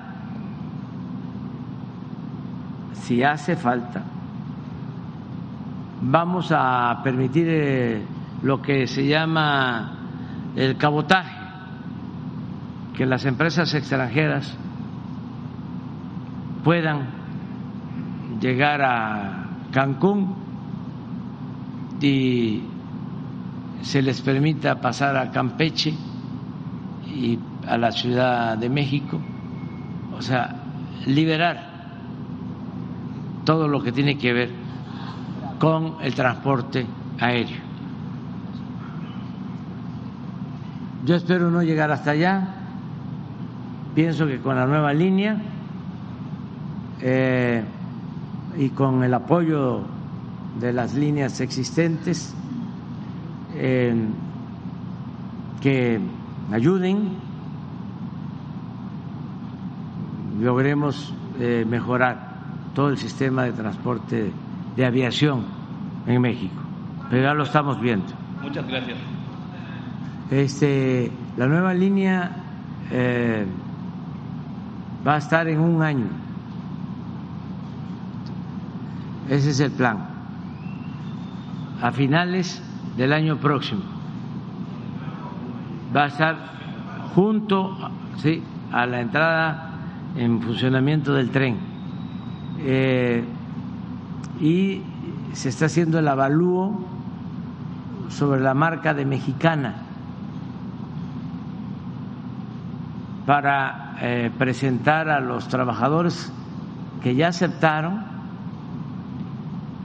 los trabajadores de mexicana, tanto los que estaban en activos, siguen activos y jubilados, aceptaron el que se pueda eh, entregar la marca a cambio de una recompensa que se va a fijar de acuerdo a un avalúo que ya se está realizando. Para que esos ingresos se distribuyan entre los trabajadores de la antigua mexicana. Eso es básicamente. Me preguntabas algo. ¿Cuándo va a enviar la iniciativa para las leyes secundarias? ¿Es mañana? A ver. Pues se tiene previsto que mañana se envíe en el transcurso de la mañana. Hay sesión, entendemos, sesión doble citada a las 11 y a las 5 de la tarde. Así que debe de estarlo recibiendo el Congreso en el transcurso de la mañana. Es la iniciativa de reforma a la ley electoral. Sí, porque este también no debe de sorprendernos, es normal, eh, no van a votar los del PRI, los del PAN, por la reforma constitucional que hemos propuesto, porque como ellos sostienen, y muchos más, el INE no se toca. Entonces van a detener la reforma, no tienen eh, mayoría, pero sí tienen los votos que se requieren para impedir una reforma constitucional. De 500 votos se necesitan 234, 334 para que pueda llevarse a cabo la reforma. Y no los vamos a alcanzar, los 334, porque están juntos como siempre, el PRI y el PAN, y ya dije, aun cuando hay militantes del PRI, hay militantes del PAN, y sobre todo ciudadanos, que sí quieren, como este es un grupo de élite, son los partidos, y no quieren quedarse sin dinero, este, ni que siga teniendo presupuesto eh, excesivo el INE, pues van a votar en contra. Entonces, no tenemos eh, esa mayoría que se requiere para la reforma constitucional, pero sí tenemos mayoría eh, para eh, que se apruebe la reforma a, electoral, la ley secundaria, y ahí vamos a llevar a cabo algunos ajustes. Hay cosas que no se pueden, más que con reforma constitucional. Por ejemplo, lo que estamos proponiendo, que no va a pasar, es la reducción del presupuesto para los partidos. No se puede. No se puede eh, que en vez de 500 haya 300. No podemos. Entonces los márgenes que tenemos, sin violar la Constitución, pues eh, son muy estrechos. Pero sí hay dos cosas importantes. Una, el que se pueda llevar a cabo en el INE un ajuste del presupuesto en el INE, no el dinero de los partidos, eh, para compactar eh, oficinas, porque tienen dos, tres, cuatro oficinas para lo mismo. Es muy grande el aparato burocrático, que hay ahorros y lo otro que se puede, que nos importa mucho, es controlar la compra del voto. El que no se facilite la compra de voto.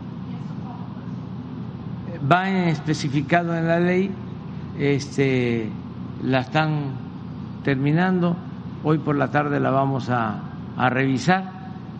Eh, es la entrega de despensas, de materiales de construcción, el dinero en efectivo,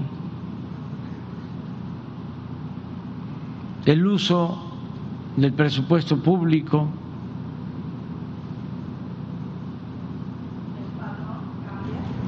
Nada, eso es un invento, eso es como la magia negra.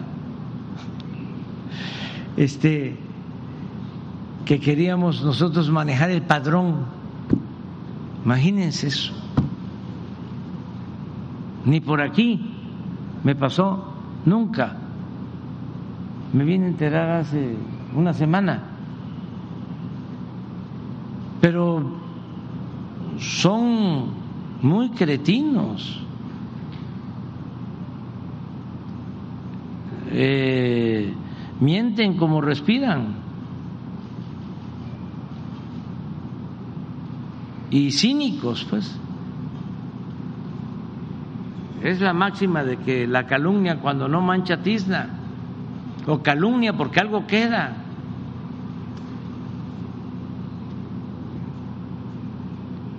Eso no está. Pero a lo mejor por eso en las lomas les creyeron, ¿no? y pusieron sus mantas de que el INE no se toca, porque tampoco leen. Otra de las eh, contradicciones de siglos, de siglos, es el hecho de pensar que la ignorancia va aparejada con la pobreza. No, no, la gente humilde con mucha sabiduría. Y hay gente que supuestamente está muy informada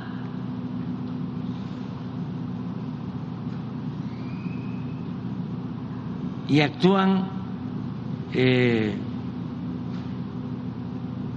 de manera muy eh,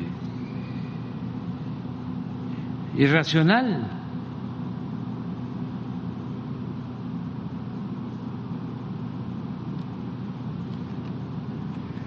Es, la ignorancia no está este, como se supone, abajo, o únicamente abajo. No. La ignorancia está en sectores medios y en sectores altos. Este señor del INE, hablando de él, Ya hemos visto en otras ocasiones lo racista que es. y tiene doctorado.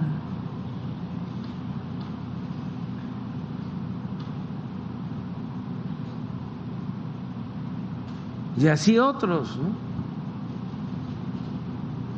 Yo les eh, comentaba de eh, una gente que estuvo con nosotros, ahora es opositor a nosotros, y este cuando estaba con nosotros, que me da hasta pena, escribía en la jornada. Y una vez utilizó una expresión racista, esa de que no tiene la culpa el indio, sino el que lo hace compadre. Estamos hablando de un egresado del ITAM.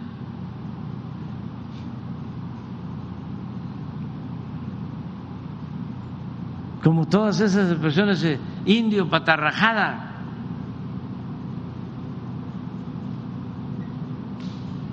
O este si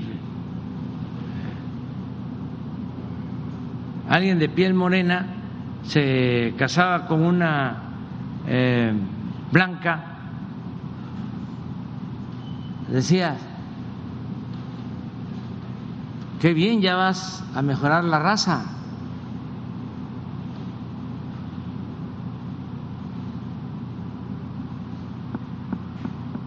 Todo eso, nada más que estaba soterrado. Y ahora está emergiendo y es bueno que nos quitemos esas eh, rémoras de siglos, toda esa simulación. Todavía me llamaba mucho la atención en España. Los mismos españoles o hijos de españoles que se vienen a México, a América y trabajan, porque todos los migrantes del mundo son muy trabajadores. El migrante es un ser excepcional. Entonces, llegan a tener un capital, una fortuna, y su sueño es voy a regresar a, a mi pueblo, voy a regresar a España. Pues sí, ¿cómo se les conoce en España? Como indianos.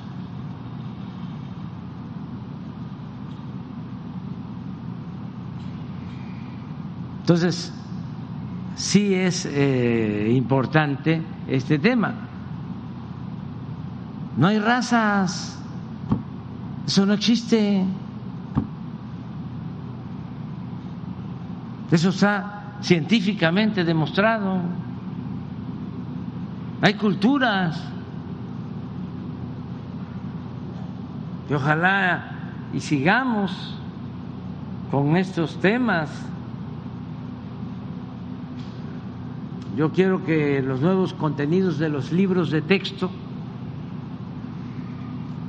se toquen estos temas,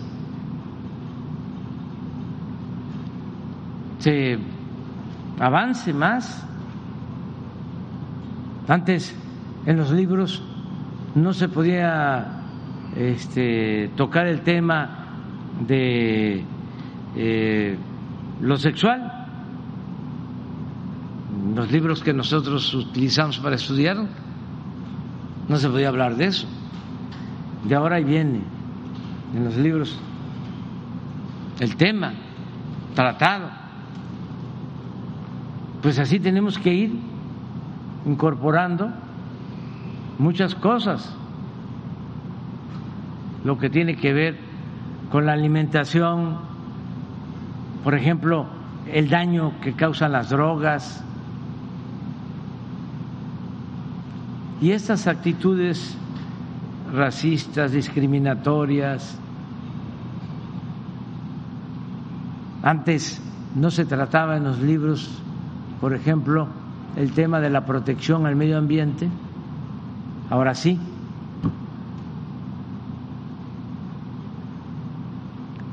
Como era en nuestro tiempo, los que vivíamos en el campo, nada más lo que se comía, que ya no lo puedo ni siquiera mencionar ahora,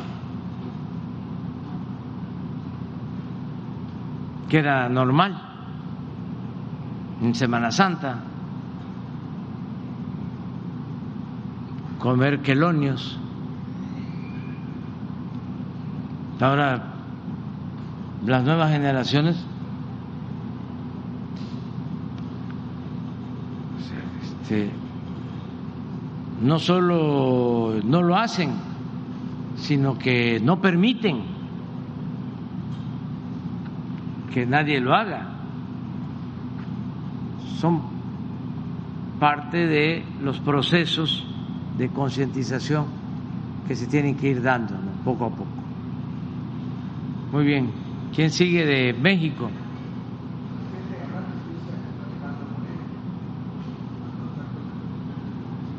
Pues es un proceso que se sigue, tengo entendido de que hay unas denuncias aquí en el estado hay denuncias. Sí, eso corresponde a la autoridad eh, judicial. Yo este, tengo como criterio el que actúen con libertad las autoridades eh, de justicia.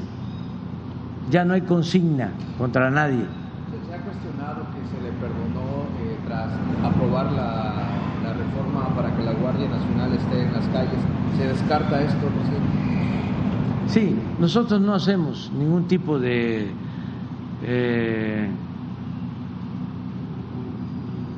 acuerdos que tengan que ver con complicidad. Nada, absolutamente. O sea, como tampoco perseguimos a nadie. Este, no eh, le he dado yo nunca en el tiempo que llevamos una instrucción o una recomendación al fiscal general sobre un tema que tenga que ver con justicia o con un asunto político. No me meto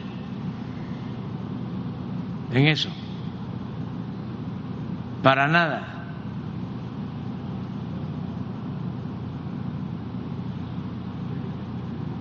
no, no es mi fuerte la venganza. Y sí que la autoridad competente actúe.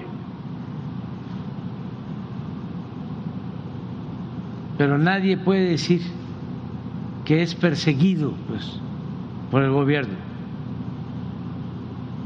Nadie.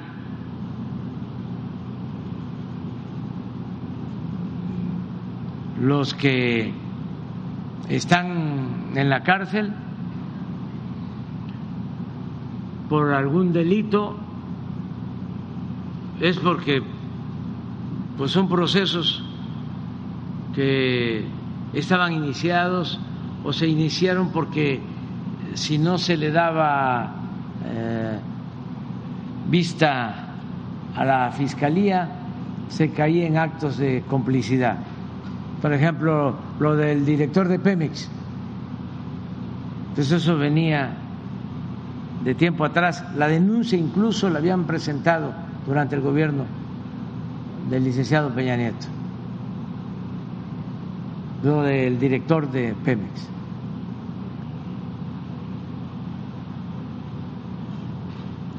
Lo de el abogado Collado, yo me enteré ese día.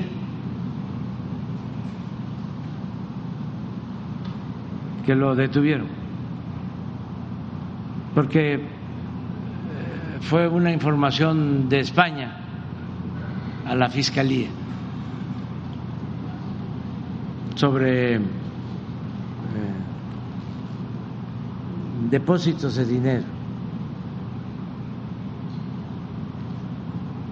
Lo de el señor cabeza de vaca igual. Fue una denuncia que surge de la unidad de inteligencia, se presenta a la fiscalía. Por cierto, este yo pedí si tenían pruebas en ese entonces y me llegó un informe, un oficio de un funcionario de la embajada de Estados Unidos pidiendo información. Luego alegaron de que ese oficio era falso, pero nunca este, desmintieron, o no he visto yo desmentidos públicos sobre eso. ¿Quién más? Ah, lo del señor Ancira, pues ya estaba la denuncia y eso fue un acuerdo. Eh, acaba de pagar ¿no? 52 millones de dólares. Este, se demostró que vendió una planta de fertilizante a Pemex con un sobreprecio de 200 millones de dólares. Entonces, se acordó de que iba a reparar el daño, que iba a pagar, a devolver los 200 millones de dólares, y creo que ha hecho dos pagos. Sí. Entonces, este, si termina de pagar ya, se repara el daño y ya la fiscalía va a resolver. Y así eh, Odebrecht, había un contrato leonino, igual. Este Pemex le tenía que entregar gas a un precio subsidiado a esta empresa brasileña que llevó a la cárcel a presidentes de la de las repúblicas de América Latina y altos funcionarios, pues eh, aceptaron modificar el convenio, el contrato, y ya se llegó a un arreglo con ellos. También este, reparando el daño. Los contratos de gasoductos igual estaban excedidos, se bajaron. Eh, la privatización de los penales, solo con la negociación que se hizo, con ocho penales, se ahorraron nos ahorramos 10 mil millones de pesos. Y así estamos este, pues cuidando. Eh, lo más importante de todo es que devuelvan el dinero. Sí hay una culpa, pero que reparen el daño.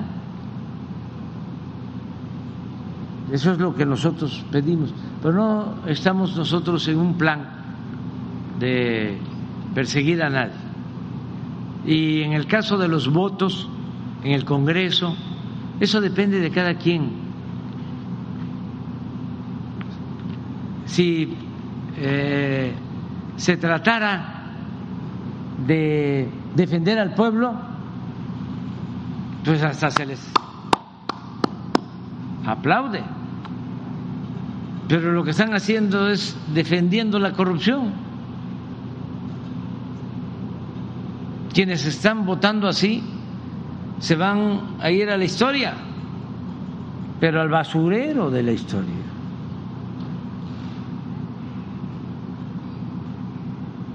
Porque la gente los está viendo. Luego se enojan cuando les dicen traidores a la patria, pero lo son. Imagínense, se opusieron a la reforma eléctrica para apoyar a Iberdrola y no a la Comisión Federal de Electricidad.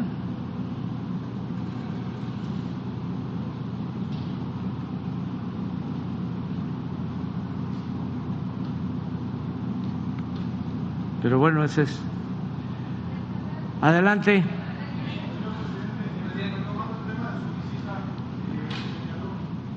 A ver, ya, ya, ya, empezaste. Ya se, ya se, ya, eh, no, ya se encarriló. Pero después. Encarriló. Después vas tú.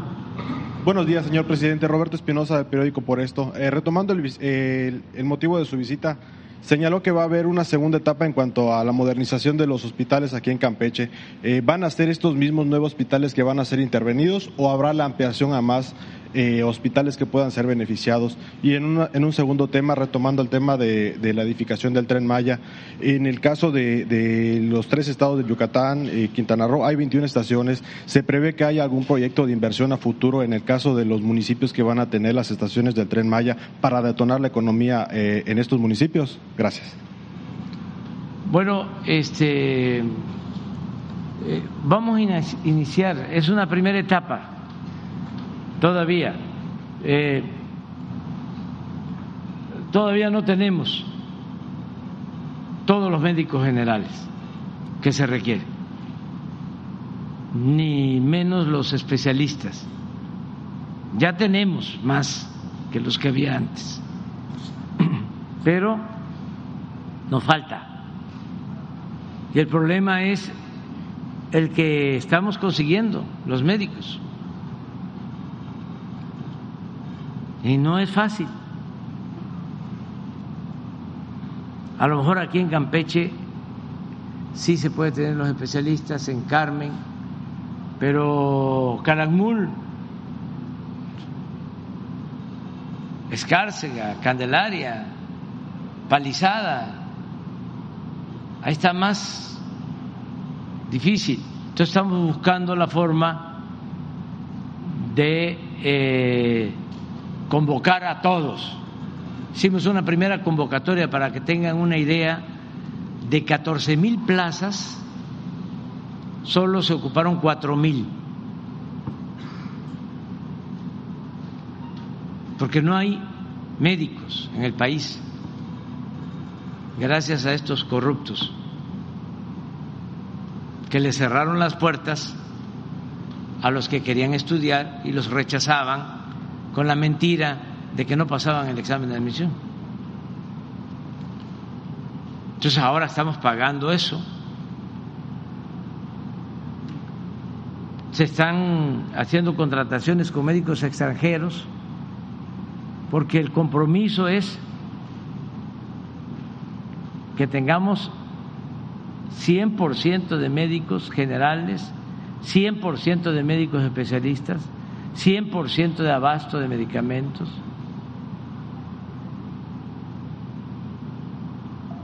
O sea, un sistema de salud de primera.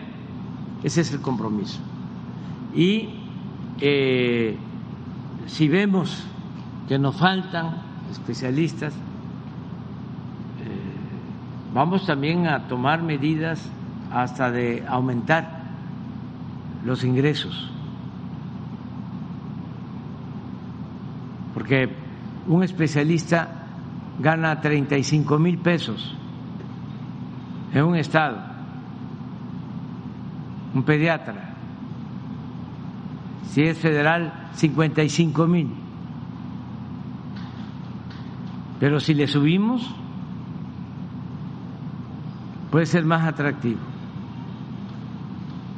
Porque buscan quedarse en la Ciudad de México o tener la posibilidad de trabajar en el seguro y en la tarde en su consultorio, pero tiene que ser una ciudad grande. También buscan que en la ciudad donde trabajan eh, puedan sus hijos ir a escuelas este, de todos los niveles. Entonces, estamos en eso, eh, trabajando con ese propósito.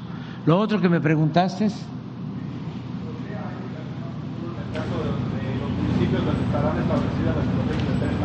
para detonar la economía. En el caso de, de Campeche tenemos la que va a estar en el SNA, la que va a estar en Escárcega. Sí, se van a mejorar las carreteras.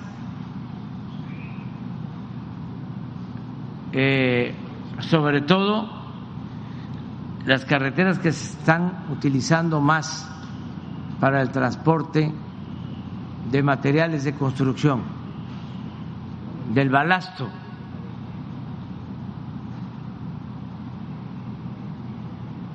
Eh, terminando el tren Maya, va a haber un plan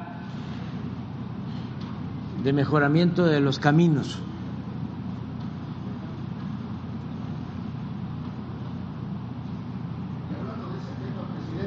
¿Sería posible apoyar a Campeche con respecto de la construcción de los libramientos de lo que hoy se conoce como el crucero de la muerte? Estamos hablando de los que en el sexenio de Fernando Ortega Bernés se construye el periférico y como usted bien mencionaba y usted hizo alusión el 5 de noviembre de 2021 de que pues eh, eh, esta Secretaría de Comunicaciones y, Trans y, Transportes, hoy Secretaría de Infraestructura, se cometían muchas irregularidades. Usted citaba una cifra de mil pesos solamente para el mantenimiento de la Campeche Mérida.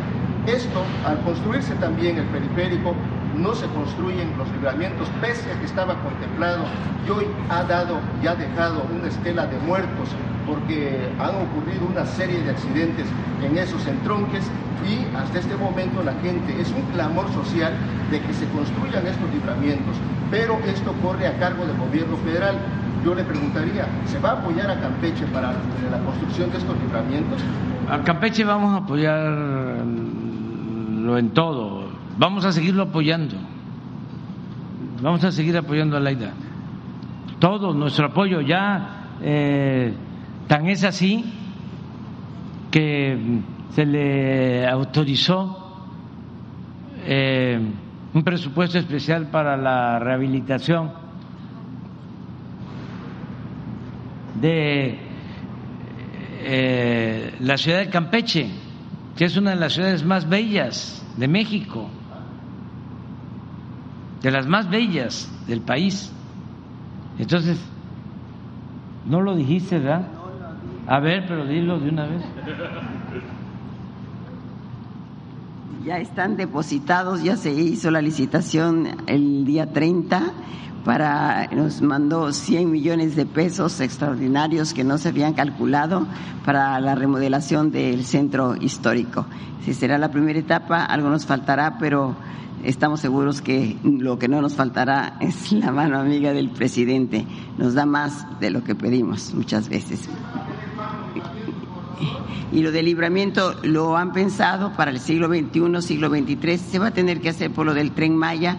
Si ahí nos ha faltado que SST el año pasado no nos hizo ninguna obra pública y este año también no la tenía contemplado hasta ahora, pero creo que sí hay la voluntad y lo van, eh, seguramente se, se va a hacer, se necesita y ahorita están tratando de cuando menos hacer algo emergente para evitar eh, que sigan habiendo muertos en ese, en ese tramo.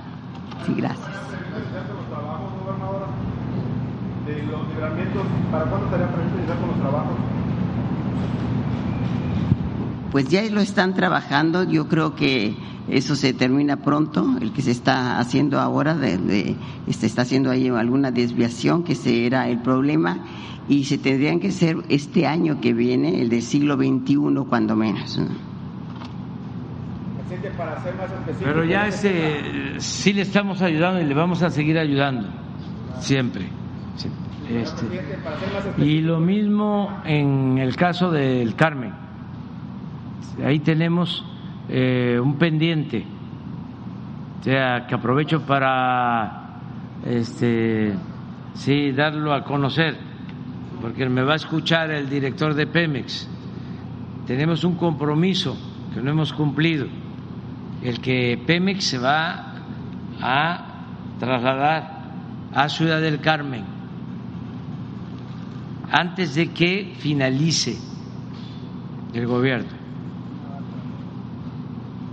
¿No va a poder? Es que yo creo que ya está saturado el Carmen, ¿eh? en parte comprendemos, en parte comprendemos a Octavio, no es que lo quiera defender porque pues queríamos que vinieran las aquí todas las oficinas, ya trajo gran parte y le preguntaba al presidente municipal, dijo, no, ya que mejor ya no vengan más, porque están saturados, está saturado el tráfico, en fin, y pues yo creo que habría que valorarlo, revalorarlo, ¿no? Pero la idea es muy buena, aquí íbamos a tener mayor movimiento, pero tendrían que hacerse algunas cosas aleatorias, ¿no? Así como está, creo que tiene parte razón Octavio.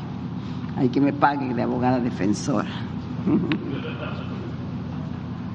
¿Ya le ayudó a Octavio? No, no, Octavio. Este, sí hay forma. Este, tenemos que cumplir con eso, eh, porque la política de Pemex y de energía en general tiene mucho que ver con el sureste. Eh, y sí debe de seguirse manteniendo la torre de Pemex, pero eh, hay que estar más en las plataformas y hay que estar más en los eh, pozos y en las instalaciones de Pemex. El petróleo está en el sureste, está realmente en cuatro estados. Es Veracruz, es Chiapas, es Tabasco y es Campeche. Entonces, este debe de, tomarse en cuenta lo de Campeche. Más, hay una gran deuda porque eh, aquí eh, se explotó el yacimiento petrolero posiblemente más grande del mundo, Cantarel, y este, se agotó está en fase de declinación y de producir más de dos millones de barriles diarios, ahora está produciendo menos de doscientos mil. Eh, porque no se supo explotar de manera racional, no se cuidó y se contaminaron los yacimientos y ahora tenemos que hacer toda una labor especial aquí donde también quedaron instalaciones que son de primera en todo lo que es el mar de Campeche. Entonces, es cosa de verlo, pero también, como dice Laida, eh, ver si racionalmente es posible, ¿no? Si ya están saturados, pues no. Pero sí eh, tenemos el compromiso con el Carmen.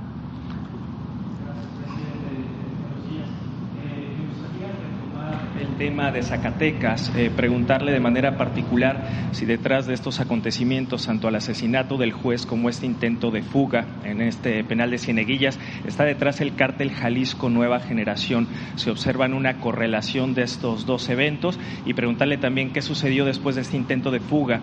¿Se van a trasladar a los reos que intentaron fugarse a un penal federal y de qué reos se trataría en caso de que pudiera saberse esta información? Bueno, en ese penal eh, han habido traslados constantes y se va a seguir haciendo. Me gustaría que Rosa Isela lo informara eh, sobre qué cartel actúa ahí. Hay dos o tres confrontados eh, y eso es lo que ocasiona más violencia, porque hay una confrontación de grupos. ¿Hay correlación entre estos dos eventos, tanto lo del juez no como se lo del... sabe, no se sabe, porque lo de el juez tiene otras características, no tenía nada eh, que ver directamente con eh, eh, la actividad criminal. Sus asuntos no eh, trataban esos temas, que son los que ponen más en riesgo la vida de las autoridades, cuando tienen que resolver sobre el castigo a criminales. Eh, eh, no, sí hay alguna versión sobre una declaración que él hizo sobre unos asesinatos como ciudadanos, porque pasó lo que relató en su colonia, pero no era un asunto vinculado con su actividad como juez. Y el caso de Cieneguillas, pues aquí este, Rosa Isela les puede explicar. Constantemente estamos ayudando y se está eh, procurando mover a los reclusos.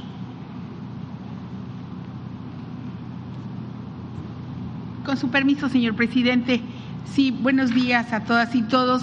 Efectivamente, en el caso del lamentable homicidio del juez de control adscrito al penal de Río Grande en Zacatecas, el licenciado Roberto Elías Martínez, sufrió un atentado cuando conducía su vehículo al salir de su domicilio. Fue trasladado al hospital donde falleció posteriormente. Se está haciendo la investigación completa, está revisándose las cámaras de videovigilancia, la, la parte de la revisión técnica de la telefonía, también eh, pues las imágenes donde quedaron registradas los lamentables acontecimientos em, y en donde quedó herida esta víctima lamentable eh, dentro de su vehículo. Se está haciendo, como dijo el presidente, el seguimiento a diversas líneas de investigación y la investigación está a cargo de la Fiscalía Estatal y eh, estamos nosotros ahora en contacto permanente con la Fiscalía y allá se encuentra un equipo de la Secretaría de CONACE, el cual está en contacto con el fiscal. Eh, también de lo que usted eh, refería sobre el intento de motín y también el intento de, de evasión de algunos presos en el penal de Cieneguillas, eh, nosotros también estamos en contacto ahí con los encargados de seguridad pública y con los encargados del sistema penitenciario. Efectivamente, eh, no se llevó a cabo ninguna evasión debido a que las autoridades estatales y federales acudieron al apoyo que pedían en ese lugar y no hubo ningún, eh, ningún preso, ningún reo evadido pero sí hubo dentro pues una movilización interna y em, no hubo heridos pues que lamentar pérdidas de vidas, sí hubo unos cuantos heridos, pero no hubo este, pérdidas de vidas que lamentar. Y lo referente al apoyo al traslado masivo que se ha tenido con el penal de Cieneguillas es muy importante. Se han trasladado a internos de alta peligrosidad de los grupos criminales, de los diferentes que existen en la región y se han hecho los traslados en aviones de la Guardia Nacional. Se hizo en el año 2021 eh, un número importante que se llevó a los penales federales y en marzo de 2022 nuevamente se trasladó a 99 PPLs, personas privadas de la libertad, a los eferesos de, insisto, de las diferentes eh, organizaciones delictivas. También ahora, con apoyo de la Guardia Nacional y de la Secretaría de la Defensa Nacional, el 9 de noviembre se trasladó a 127 eh, internos, a ceferezos, tanto de Cieneguillas como del penal de Fresnillo. El pasado 26 de noviembre eh, también se realizó el traslado de 24 mujeres, también eh, presas en el en el penal de, los penales estatales de, Zacatecas y se llevó a los federales de Morelos. Entonces, efectivamente, vamos a seguir con esta atención y también en las investigaciones de los actos vandálicos que ahí sucedieron. Secretaria, preguntarle eh, a qué organización pertenecen estos internos que intentaron evadirse el día de ayer y si van a ser trasladados a un penal federal. Sí, em, van a ser trasladados, ya se está haciendo el operativo en, em, con la con la mano, digamos, con quien lleva el, el, control ahí, con las con los eh, autoridades estatales. Ellos eh, llevarán, encabezarán el operativo, pero con el apoyo todo de las autoridades eh, federales. Em, yo le puedo decir que es de los dos grupos criminales que están ahí. Hay una rencilla entre estos grupos criminales. Exactamente, o ahora no le puedo decir, es de tal grupo y tal grupo, pero allí existen por lo menos dos grupos, grandes grupos criminales, este, eh, que quizá hayan llegado últimamente, porque nosotros en cuanto llegan, también se debe al gran, al alto número de detenciones que se han hecho ahí en Zacatecas es de los estados en donde ha habido más eh, detenciones importantes. Eso Presidente, y sobre este mismo tema, eh, mencionaba hace un momento que bueno, los grupos que están en confrontación precisamente en Zacatecas, eh, pues surgieron en los gobiernos anteriores. Sin embargo, preguntarle si a la luz de estos acontecimientos, porque no es la primera vez que, se dan, digamos, estos brotes de violencia en el Estado, ¿no considera que se han fortalecido estos grupos durante los, los últimos meses durante el gobierno de, de, Morena en esa entidad? No, no, porque pues ya no está Calderón, ni Rosa Isela es García Luna, nada más por eso. No sé si haga falta decir más, este, porque podría yo argumentarlo, ¿no? Eh, lo voy a hacer para que vean que con una frase podríamos este, contestar a quienes este, eh, no nos quieren, pero con una frase. Con este tipo de actos, presidente, ¿creen que, ¿cree que estos grupos criminales están tratando de mandar un mensaje de poderío al gobierno? Sí, pero pues no, no tiene efecto. Eh, pero primero te voy a contestar lo que planteas. ¿Por qué no pones en el caso de, Zacatecas? Eh, la lámina del jueves pasado sobre detenidos.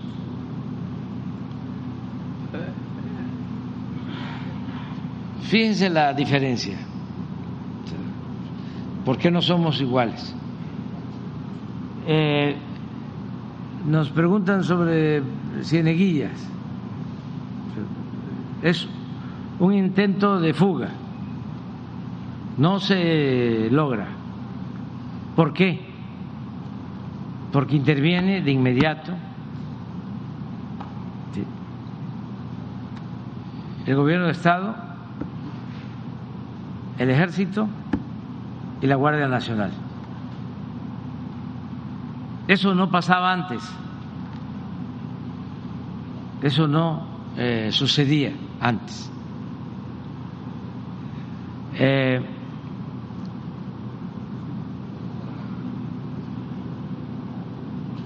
a ver si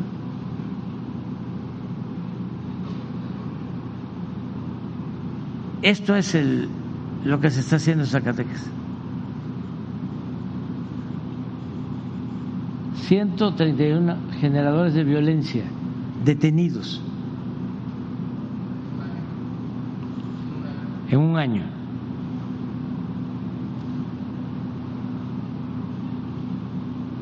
Pero te voy a poner otro ejemplo. Pon la lámina de la policía de Zacatecas y las fuerzas federales. En el último reporte del general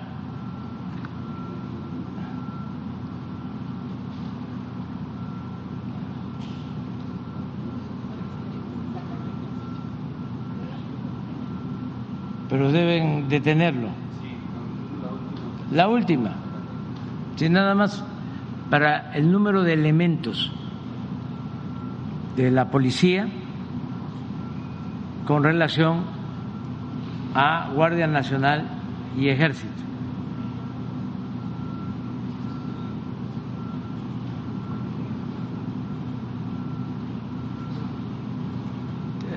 Es eh, superior el número de elementos de la federación que está en Zacatecas desde que iniciamos y también desde que iniciamos, y lo podríamos probar, nada más que nos llevaría más tiempo, aún con esta situación del fin de semana, ha habido una disminución.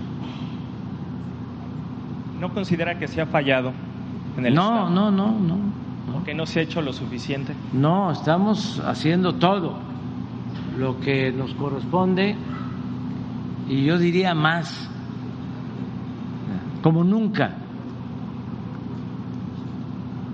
Lo que pasa es que sí estaba muy eh, enraizado el mal.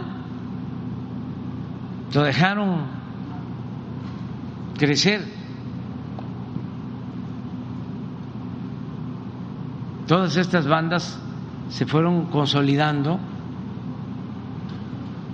al paso del tiempo, comprando autoridades, comprando impunidad, Y todo esto a la par de una profunda descomposición social, de abandono de los jóvenes,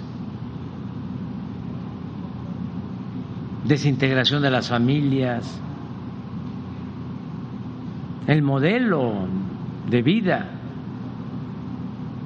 individualista, materialista, consumista.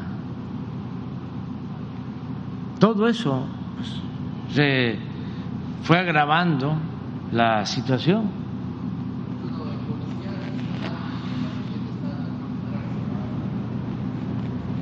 Eh, policía estatal, eh, tanto estatal como municipal, 1900. En operativos. Miren el déficit. Esto es el Estado. Pero aquí hay que agregar de que muchos de estos policías por temor o por corrupción no tienen un desempeño adecuado. Lo de Pinos fue porque estaban involucrados tres policías municipales, o sea, las policías controladas por las bandas, al servicio de las bandas.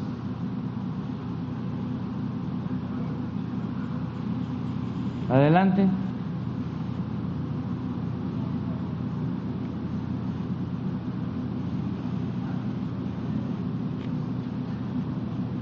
Nada más el ejército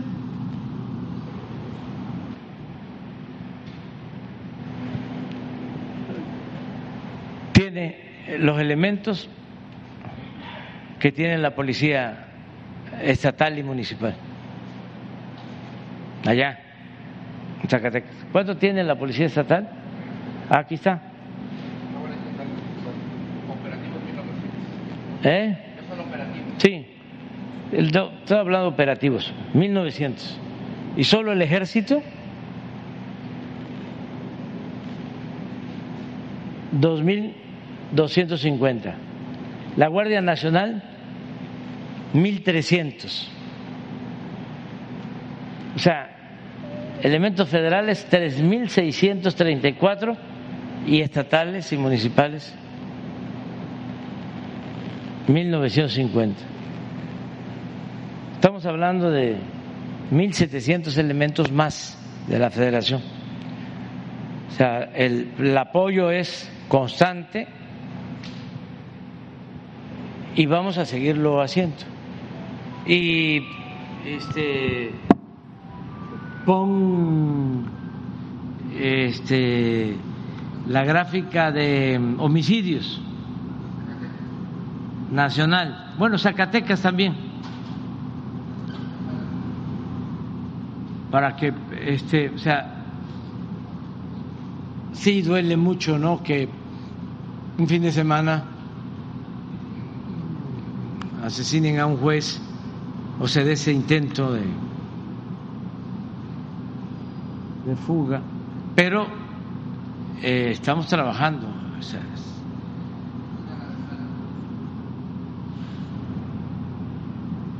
pero esto, esto es de esto es de, del fin de semana. Miren el fin de semana.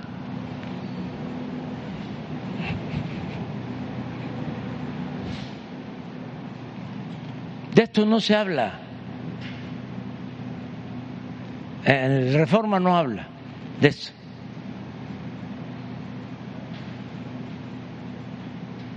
Este es, si me dicen qué estado le preocupa más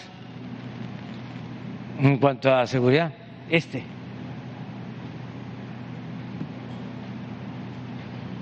Es el que me preocupa más.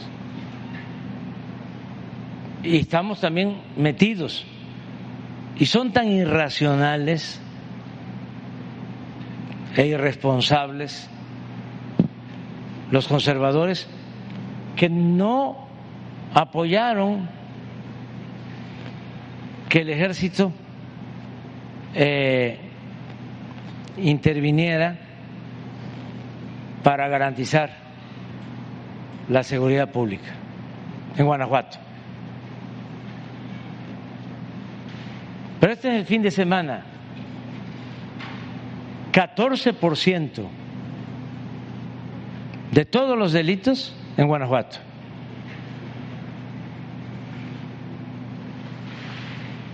Y ya estoy haciendo o estamos haciendo un análisis de fondo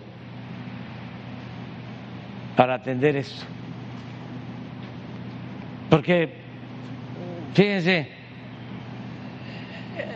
la prensa, los medios en general, las redes, ¿de qué hablaron?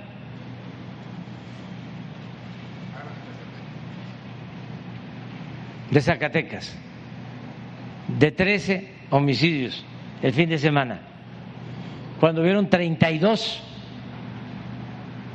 en Guanajuato.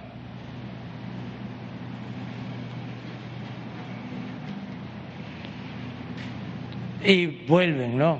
No es tu caso. Pero, a ver, ¿está mal la estrategia? No. Pon eh, la gráfica sobre homicidios desde Salinas hasta la fecha. La última que presentamos.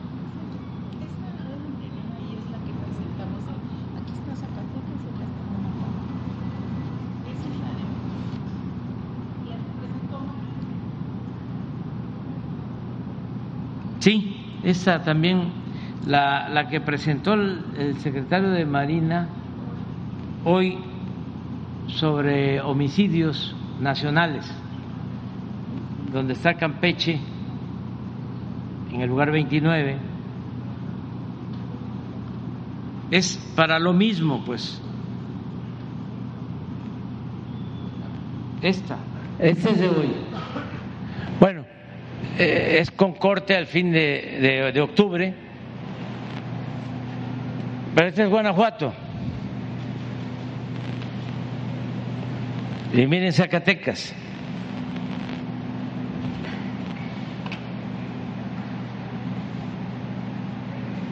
Abajo ya de la media nacional. Campeche trae el 28, 29. Pero todavía más, Jesús, la de los presidentes.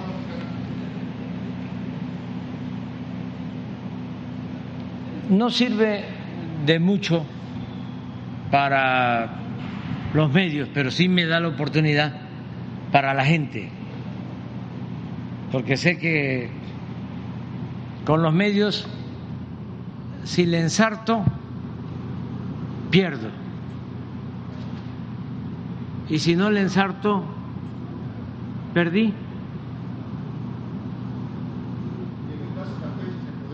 más elementos de la Guardia Nacional o del Ejército para ir frenando también la ola Sí, que va en aumento, sí, de sí, sí, sí, secretario sí. de. Sí. Mire, esto es lo que no les gusta mucho a los conservadores.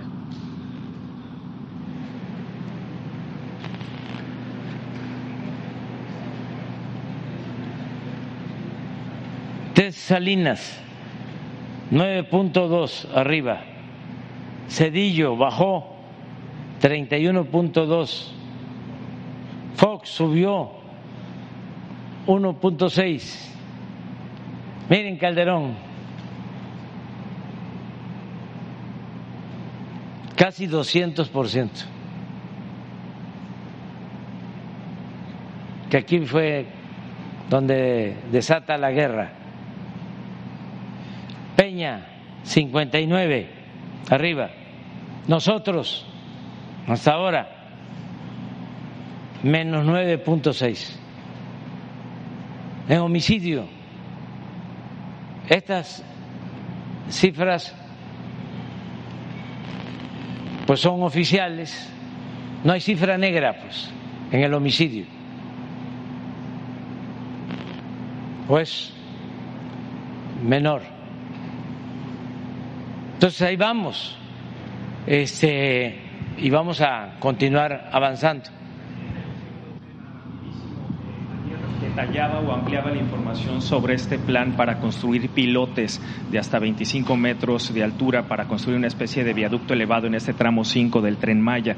Eh, ya empieza a haber eh, críticas por parte de especialistas o ambientalistas en el sentido de que el suelo, la dureza del suelo, no da para construir estos pilotes a 25 metros de profundidad. Eh, ¿Cómo se va a garantizar precisamente que no se afecte el ecosistema, los ríos subterráneos, las cavernas y que detallar un poco más de este plan sobre qué tramo es, entiendo que es Cancún Tulum, pero que pudiera ampliar un poco más y qué garantías hay para que no se afecte pues el medio ambiente. De todas maneras no voy a convencerlos, pero este por ti, por respeto a, a tu persona, no a tu periódico porque este es un boletín, un pasquín del conservadurismo, más rancio y muy este enemigo de, de nuestro movimiento y diría más, este eh, enemigo de la mayoría del pueblo y en especial enemigo de los pobres. Pero voy a responder. Este se hizo el estudio de todo el tramo eh, del tramo de Cancún a, eh, a Tulum, que es la zona con cavernas, con ríos subterráneos. Y se dijo desde el principio que no íbamos a afectar cenotes, eh, ríos subterráneos, que íbamos a cuidar el medio ambiente y lo estamos haciendo. Los pseudoambientalistas corruptos que reciben dinero del gobierno de Estados Unidos, igual que Claudia X González y todas las llamadas organizaciones de la sociedad civil que no les interesa de verdad el medio ambiente, sino lo que quisieran es que no hiciéramos nada, pararnos en todo empezaron a manejar de que íbamos a afectar eh, ríos subterráneos, cenotes. Dijimos, no. Entonces lo que se están haciendo son estudios precisamente para que se proteja eh, todas las cavernas, eh, ríos subterráneos que hay en el tramo, cosa que no hicieron, nada más que esto no va a salir en tu periódico. Cuando Escaret, que eh, se metieron a excavar ríos subterráneos y nadie dijo nada. No había ambientalistas entonces. Ni tampoco dijeron nada absolutamente cuando una empresa estadounidense, Vulcan, eh, se llevaba la arena grava de Playa del Carmen, una de las regiones más bellas del mundo, para utilizar esa piedra eh, en la construcción de caminos en Estados Unidos. Y dejaron destruida eh, toda una área. Ahora vas a ver lo que hicieron. A ver si tienes por ahí el video. Entonces nosotros dijimos no. Y se hizo un análisis sobre la composición del suelo se llegó a una muy buena conclusión. Los 120 kilómetros de Cancún a Tulum el 65% eh, va a ser eh, viaducto. Es decir, el tren no va en terraplén a ras de suelo, sino son puentes y el tren va arriba. Y esto precisamente para proteger estas zonas de cuevas y de ríos subterráneos. Entonces, ya una vez que se hacen los estudios, se llega a la conclusión de cuánto este, enterrar los pilotes para encontrar tierra firme. Entonces encontró tierra firme ya sin problemas a 25 metros. Entonces, eso es lo que se presentó ahora que fui y estaban los técnicos muy contentos porque esto va a significar tener claros de 40 hasta 70 metros sin tocar el suelo, por arriba. Es un segundo piso para el tren. Incluso va a construirse un puente atirantado de 80 metros para brincar una cueva. Tratar de convencer a los pseudoambientalistas de esto, pues está muy difícil, porque ellos, eh, pues, son farsantes, no les importa realmente la naturaleza ellos sacan dinero con eh, las asociaciones supuestamente defensoras del medio ambiente. de estos pilotes, porque independientemente de que sea un viaducto elevado, pues impacta eh, eh, el suelo, la construcción misma. Ah, no, todo impacta y todo está medido, pero es mínimo el efecto que tiene porque eh, donde va a entrar el pilote este, no hay eh, nada que signifique afectar en un manto acuífero, una cueva, mucho menos este, un sitio arqueológico que los hay en cavernas. Todo eso está analizado, estudiado. ¿Y no se va a afectar? No, no se va a afectar. Y este, ¿saben qué hicieron los de Escaret en Mérida? Más que está calladito. Este, escarbaron por abajo, les dieron permiso, hicieron hasta un templo abajo como parte del atractivo. Nada más que no les podemos dar permiso para eso. Están esperando que yo me vaya, pero está difícil que les den permiso. Los que vengan. Es como lo de Vulcan, ya está en tribunales internacionales, pero cómo eh, seguir permitiendo la destrucción del territorio y con una prepotencia. ¿Y quiénes le dieron los permisos? Pues los de la Secretaría de Medio Ambiente,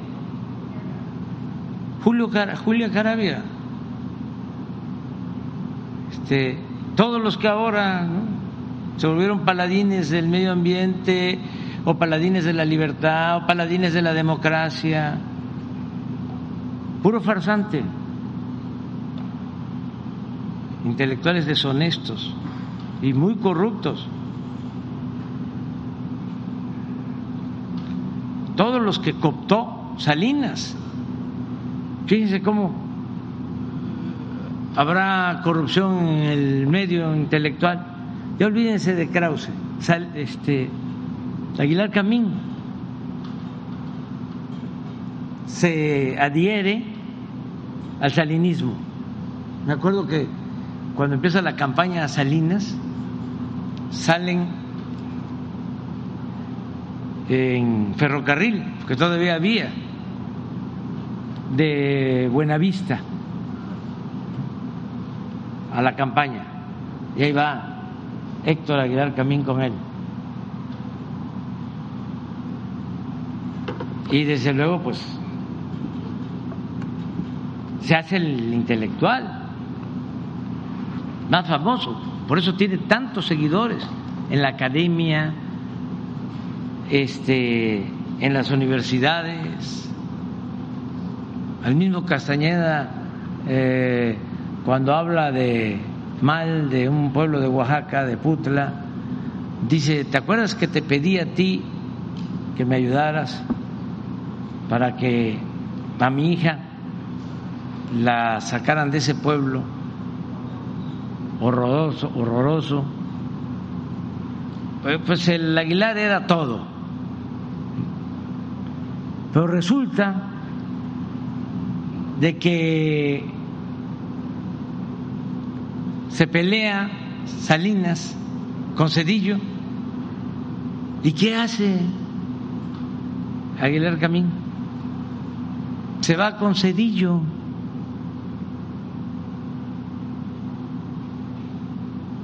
¿Y cómo responde Salinas? Filtra unos cheques que le entregaba a Héctor Aguilar Camín.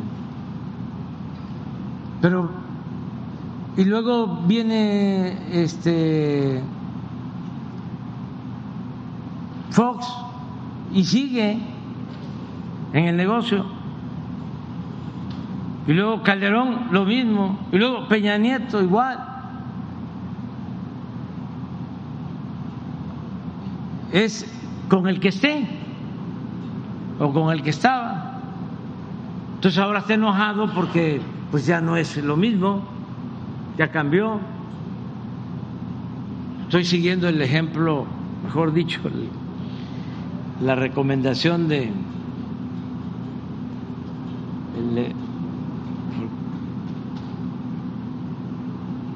de Peña que me dijo, son unos ingratos, todos me traicionaron. Los atendí bien, les di todo lo que me pidieron y me dieron la espalda.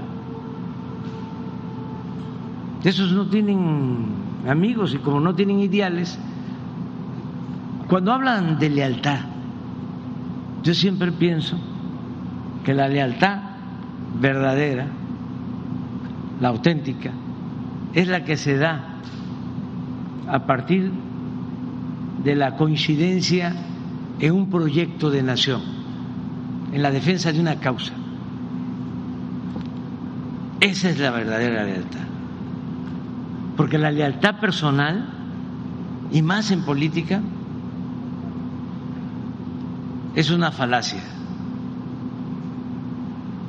En política, la llamada lealtad, por lo general, es abyección. Y también, aunque hay excepciones, pero los amigos en política son de mentira y los enemigos de verdad. Pero bueno, eso es, no pones la esto es calica. ¿Pero no tienes el video?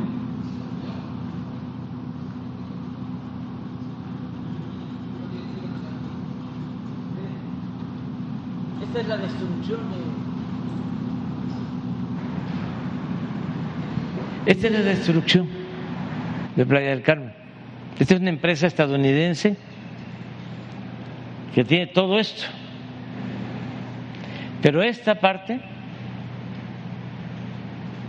es un banco de material. Entonces por aquí, por este puerto, sacaban el material. Esto no lo vieron los ambientalistas.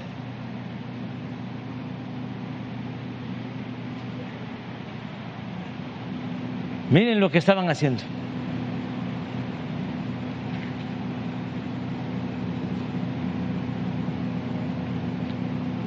¿No tienes algo que...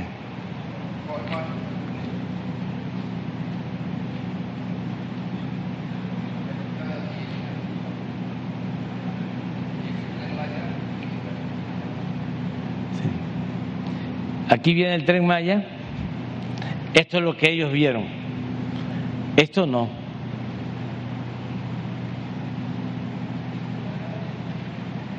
Pero bueno, este, miren eso. Y ya los tenemos denunciados en la ONU.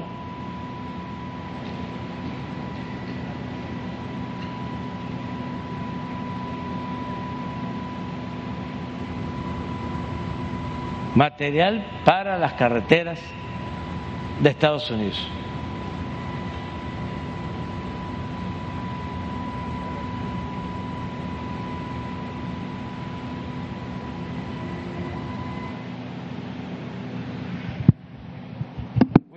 Ya, vámonos.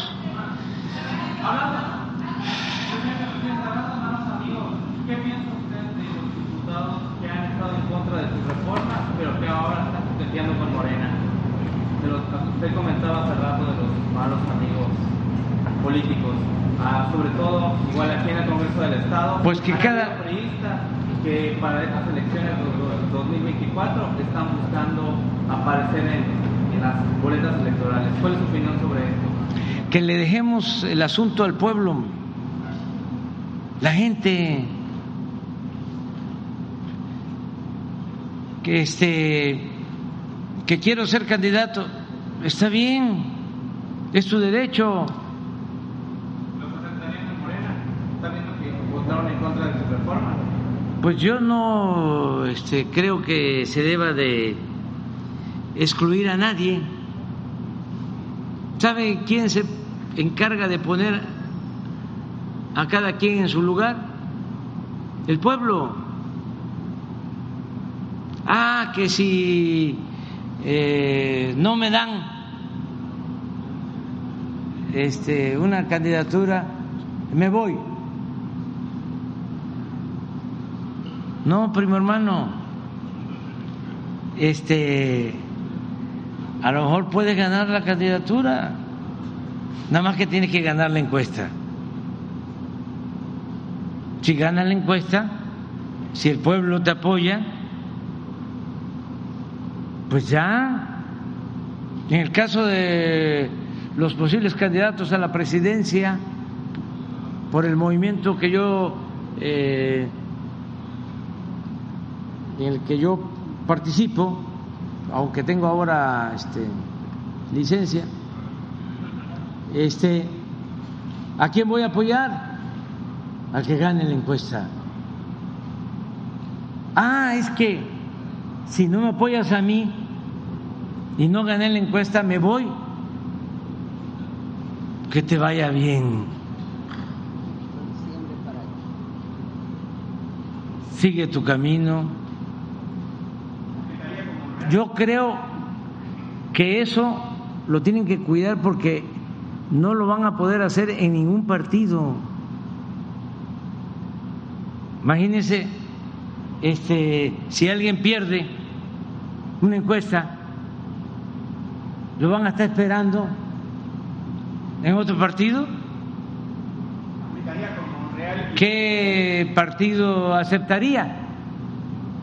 Además, si este, los conservadores, los del bloque conservador, tienen más candidatos que simpatizantes. Hay como 100.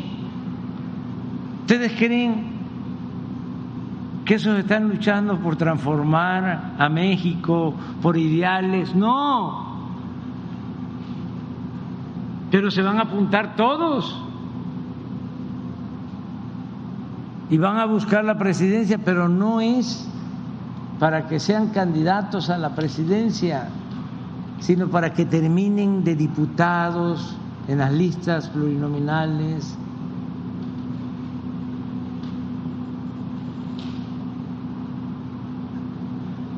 Es un truco.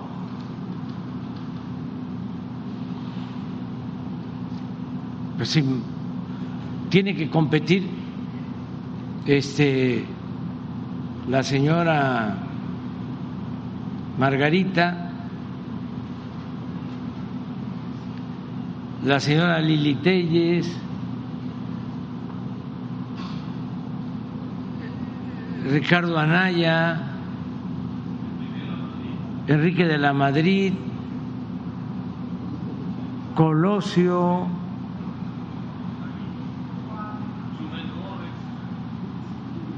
Chumel, que también. No sabemos, pero digo, también puede ser este Cuadri, también, este, no sé si ya lo expresó, pero son como, sí, como 40, ¿cuántos? Y los que se apunten, porque entonces son bastantes. No, si va, eh, no va a estar aburrido, ¿eh? No va a estar aburrido, va a estar interesante porque eh, son, pues sí, como 50 en el flanco derecho. Acá nada más, este como cinco.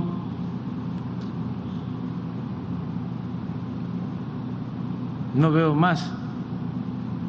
Puede ser que diez, pero se resuelve sin problema. Este encuesta y el que salga ese mujer o hombre y además son este muy hermanos, son mis hermanos y es mi hermana Claudia y mis hermanos Adán, mi hermano Marcelo, este, y no tengo problemas con Monreal y no tengo problemas con La Oroña. Sí, pero lo va a decidir el pueblo, no nosotros. ¿Sí? Eh, lo va a decidir la gente. Porque aquí, de aquí nació la frase más célebre de todas para contestarle a los mañosos y a los abusivos y a los oportunistas y a los prepotentes. ¿Se acuerdan cuál frase es? Toma tu champotón.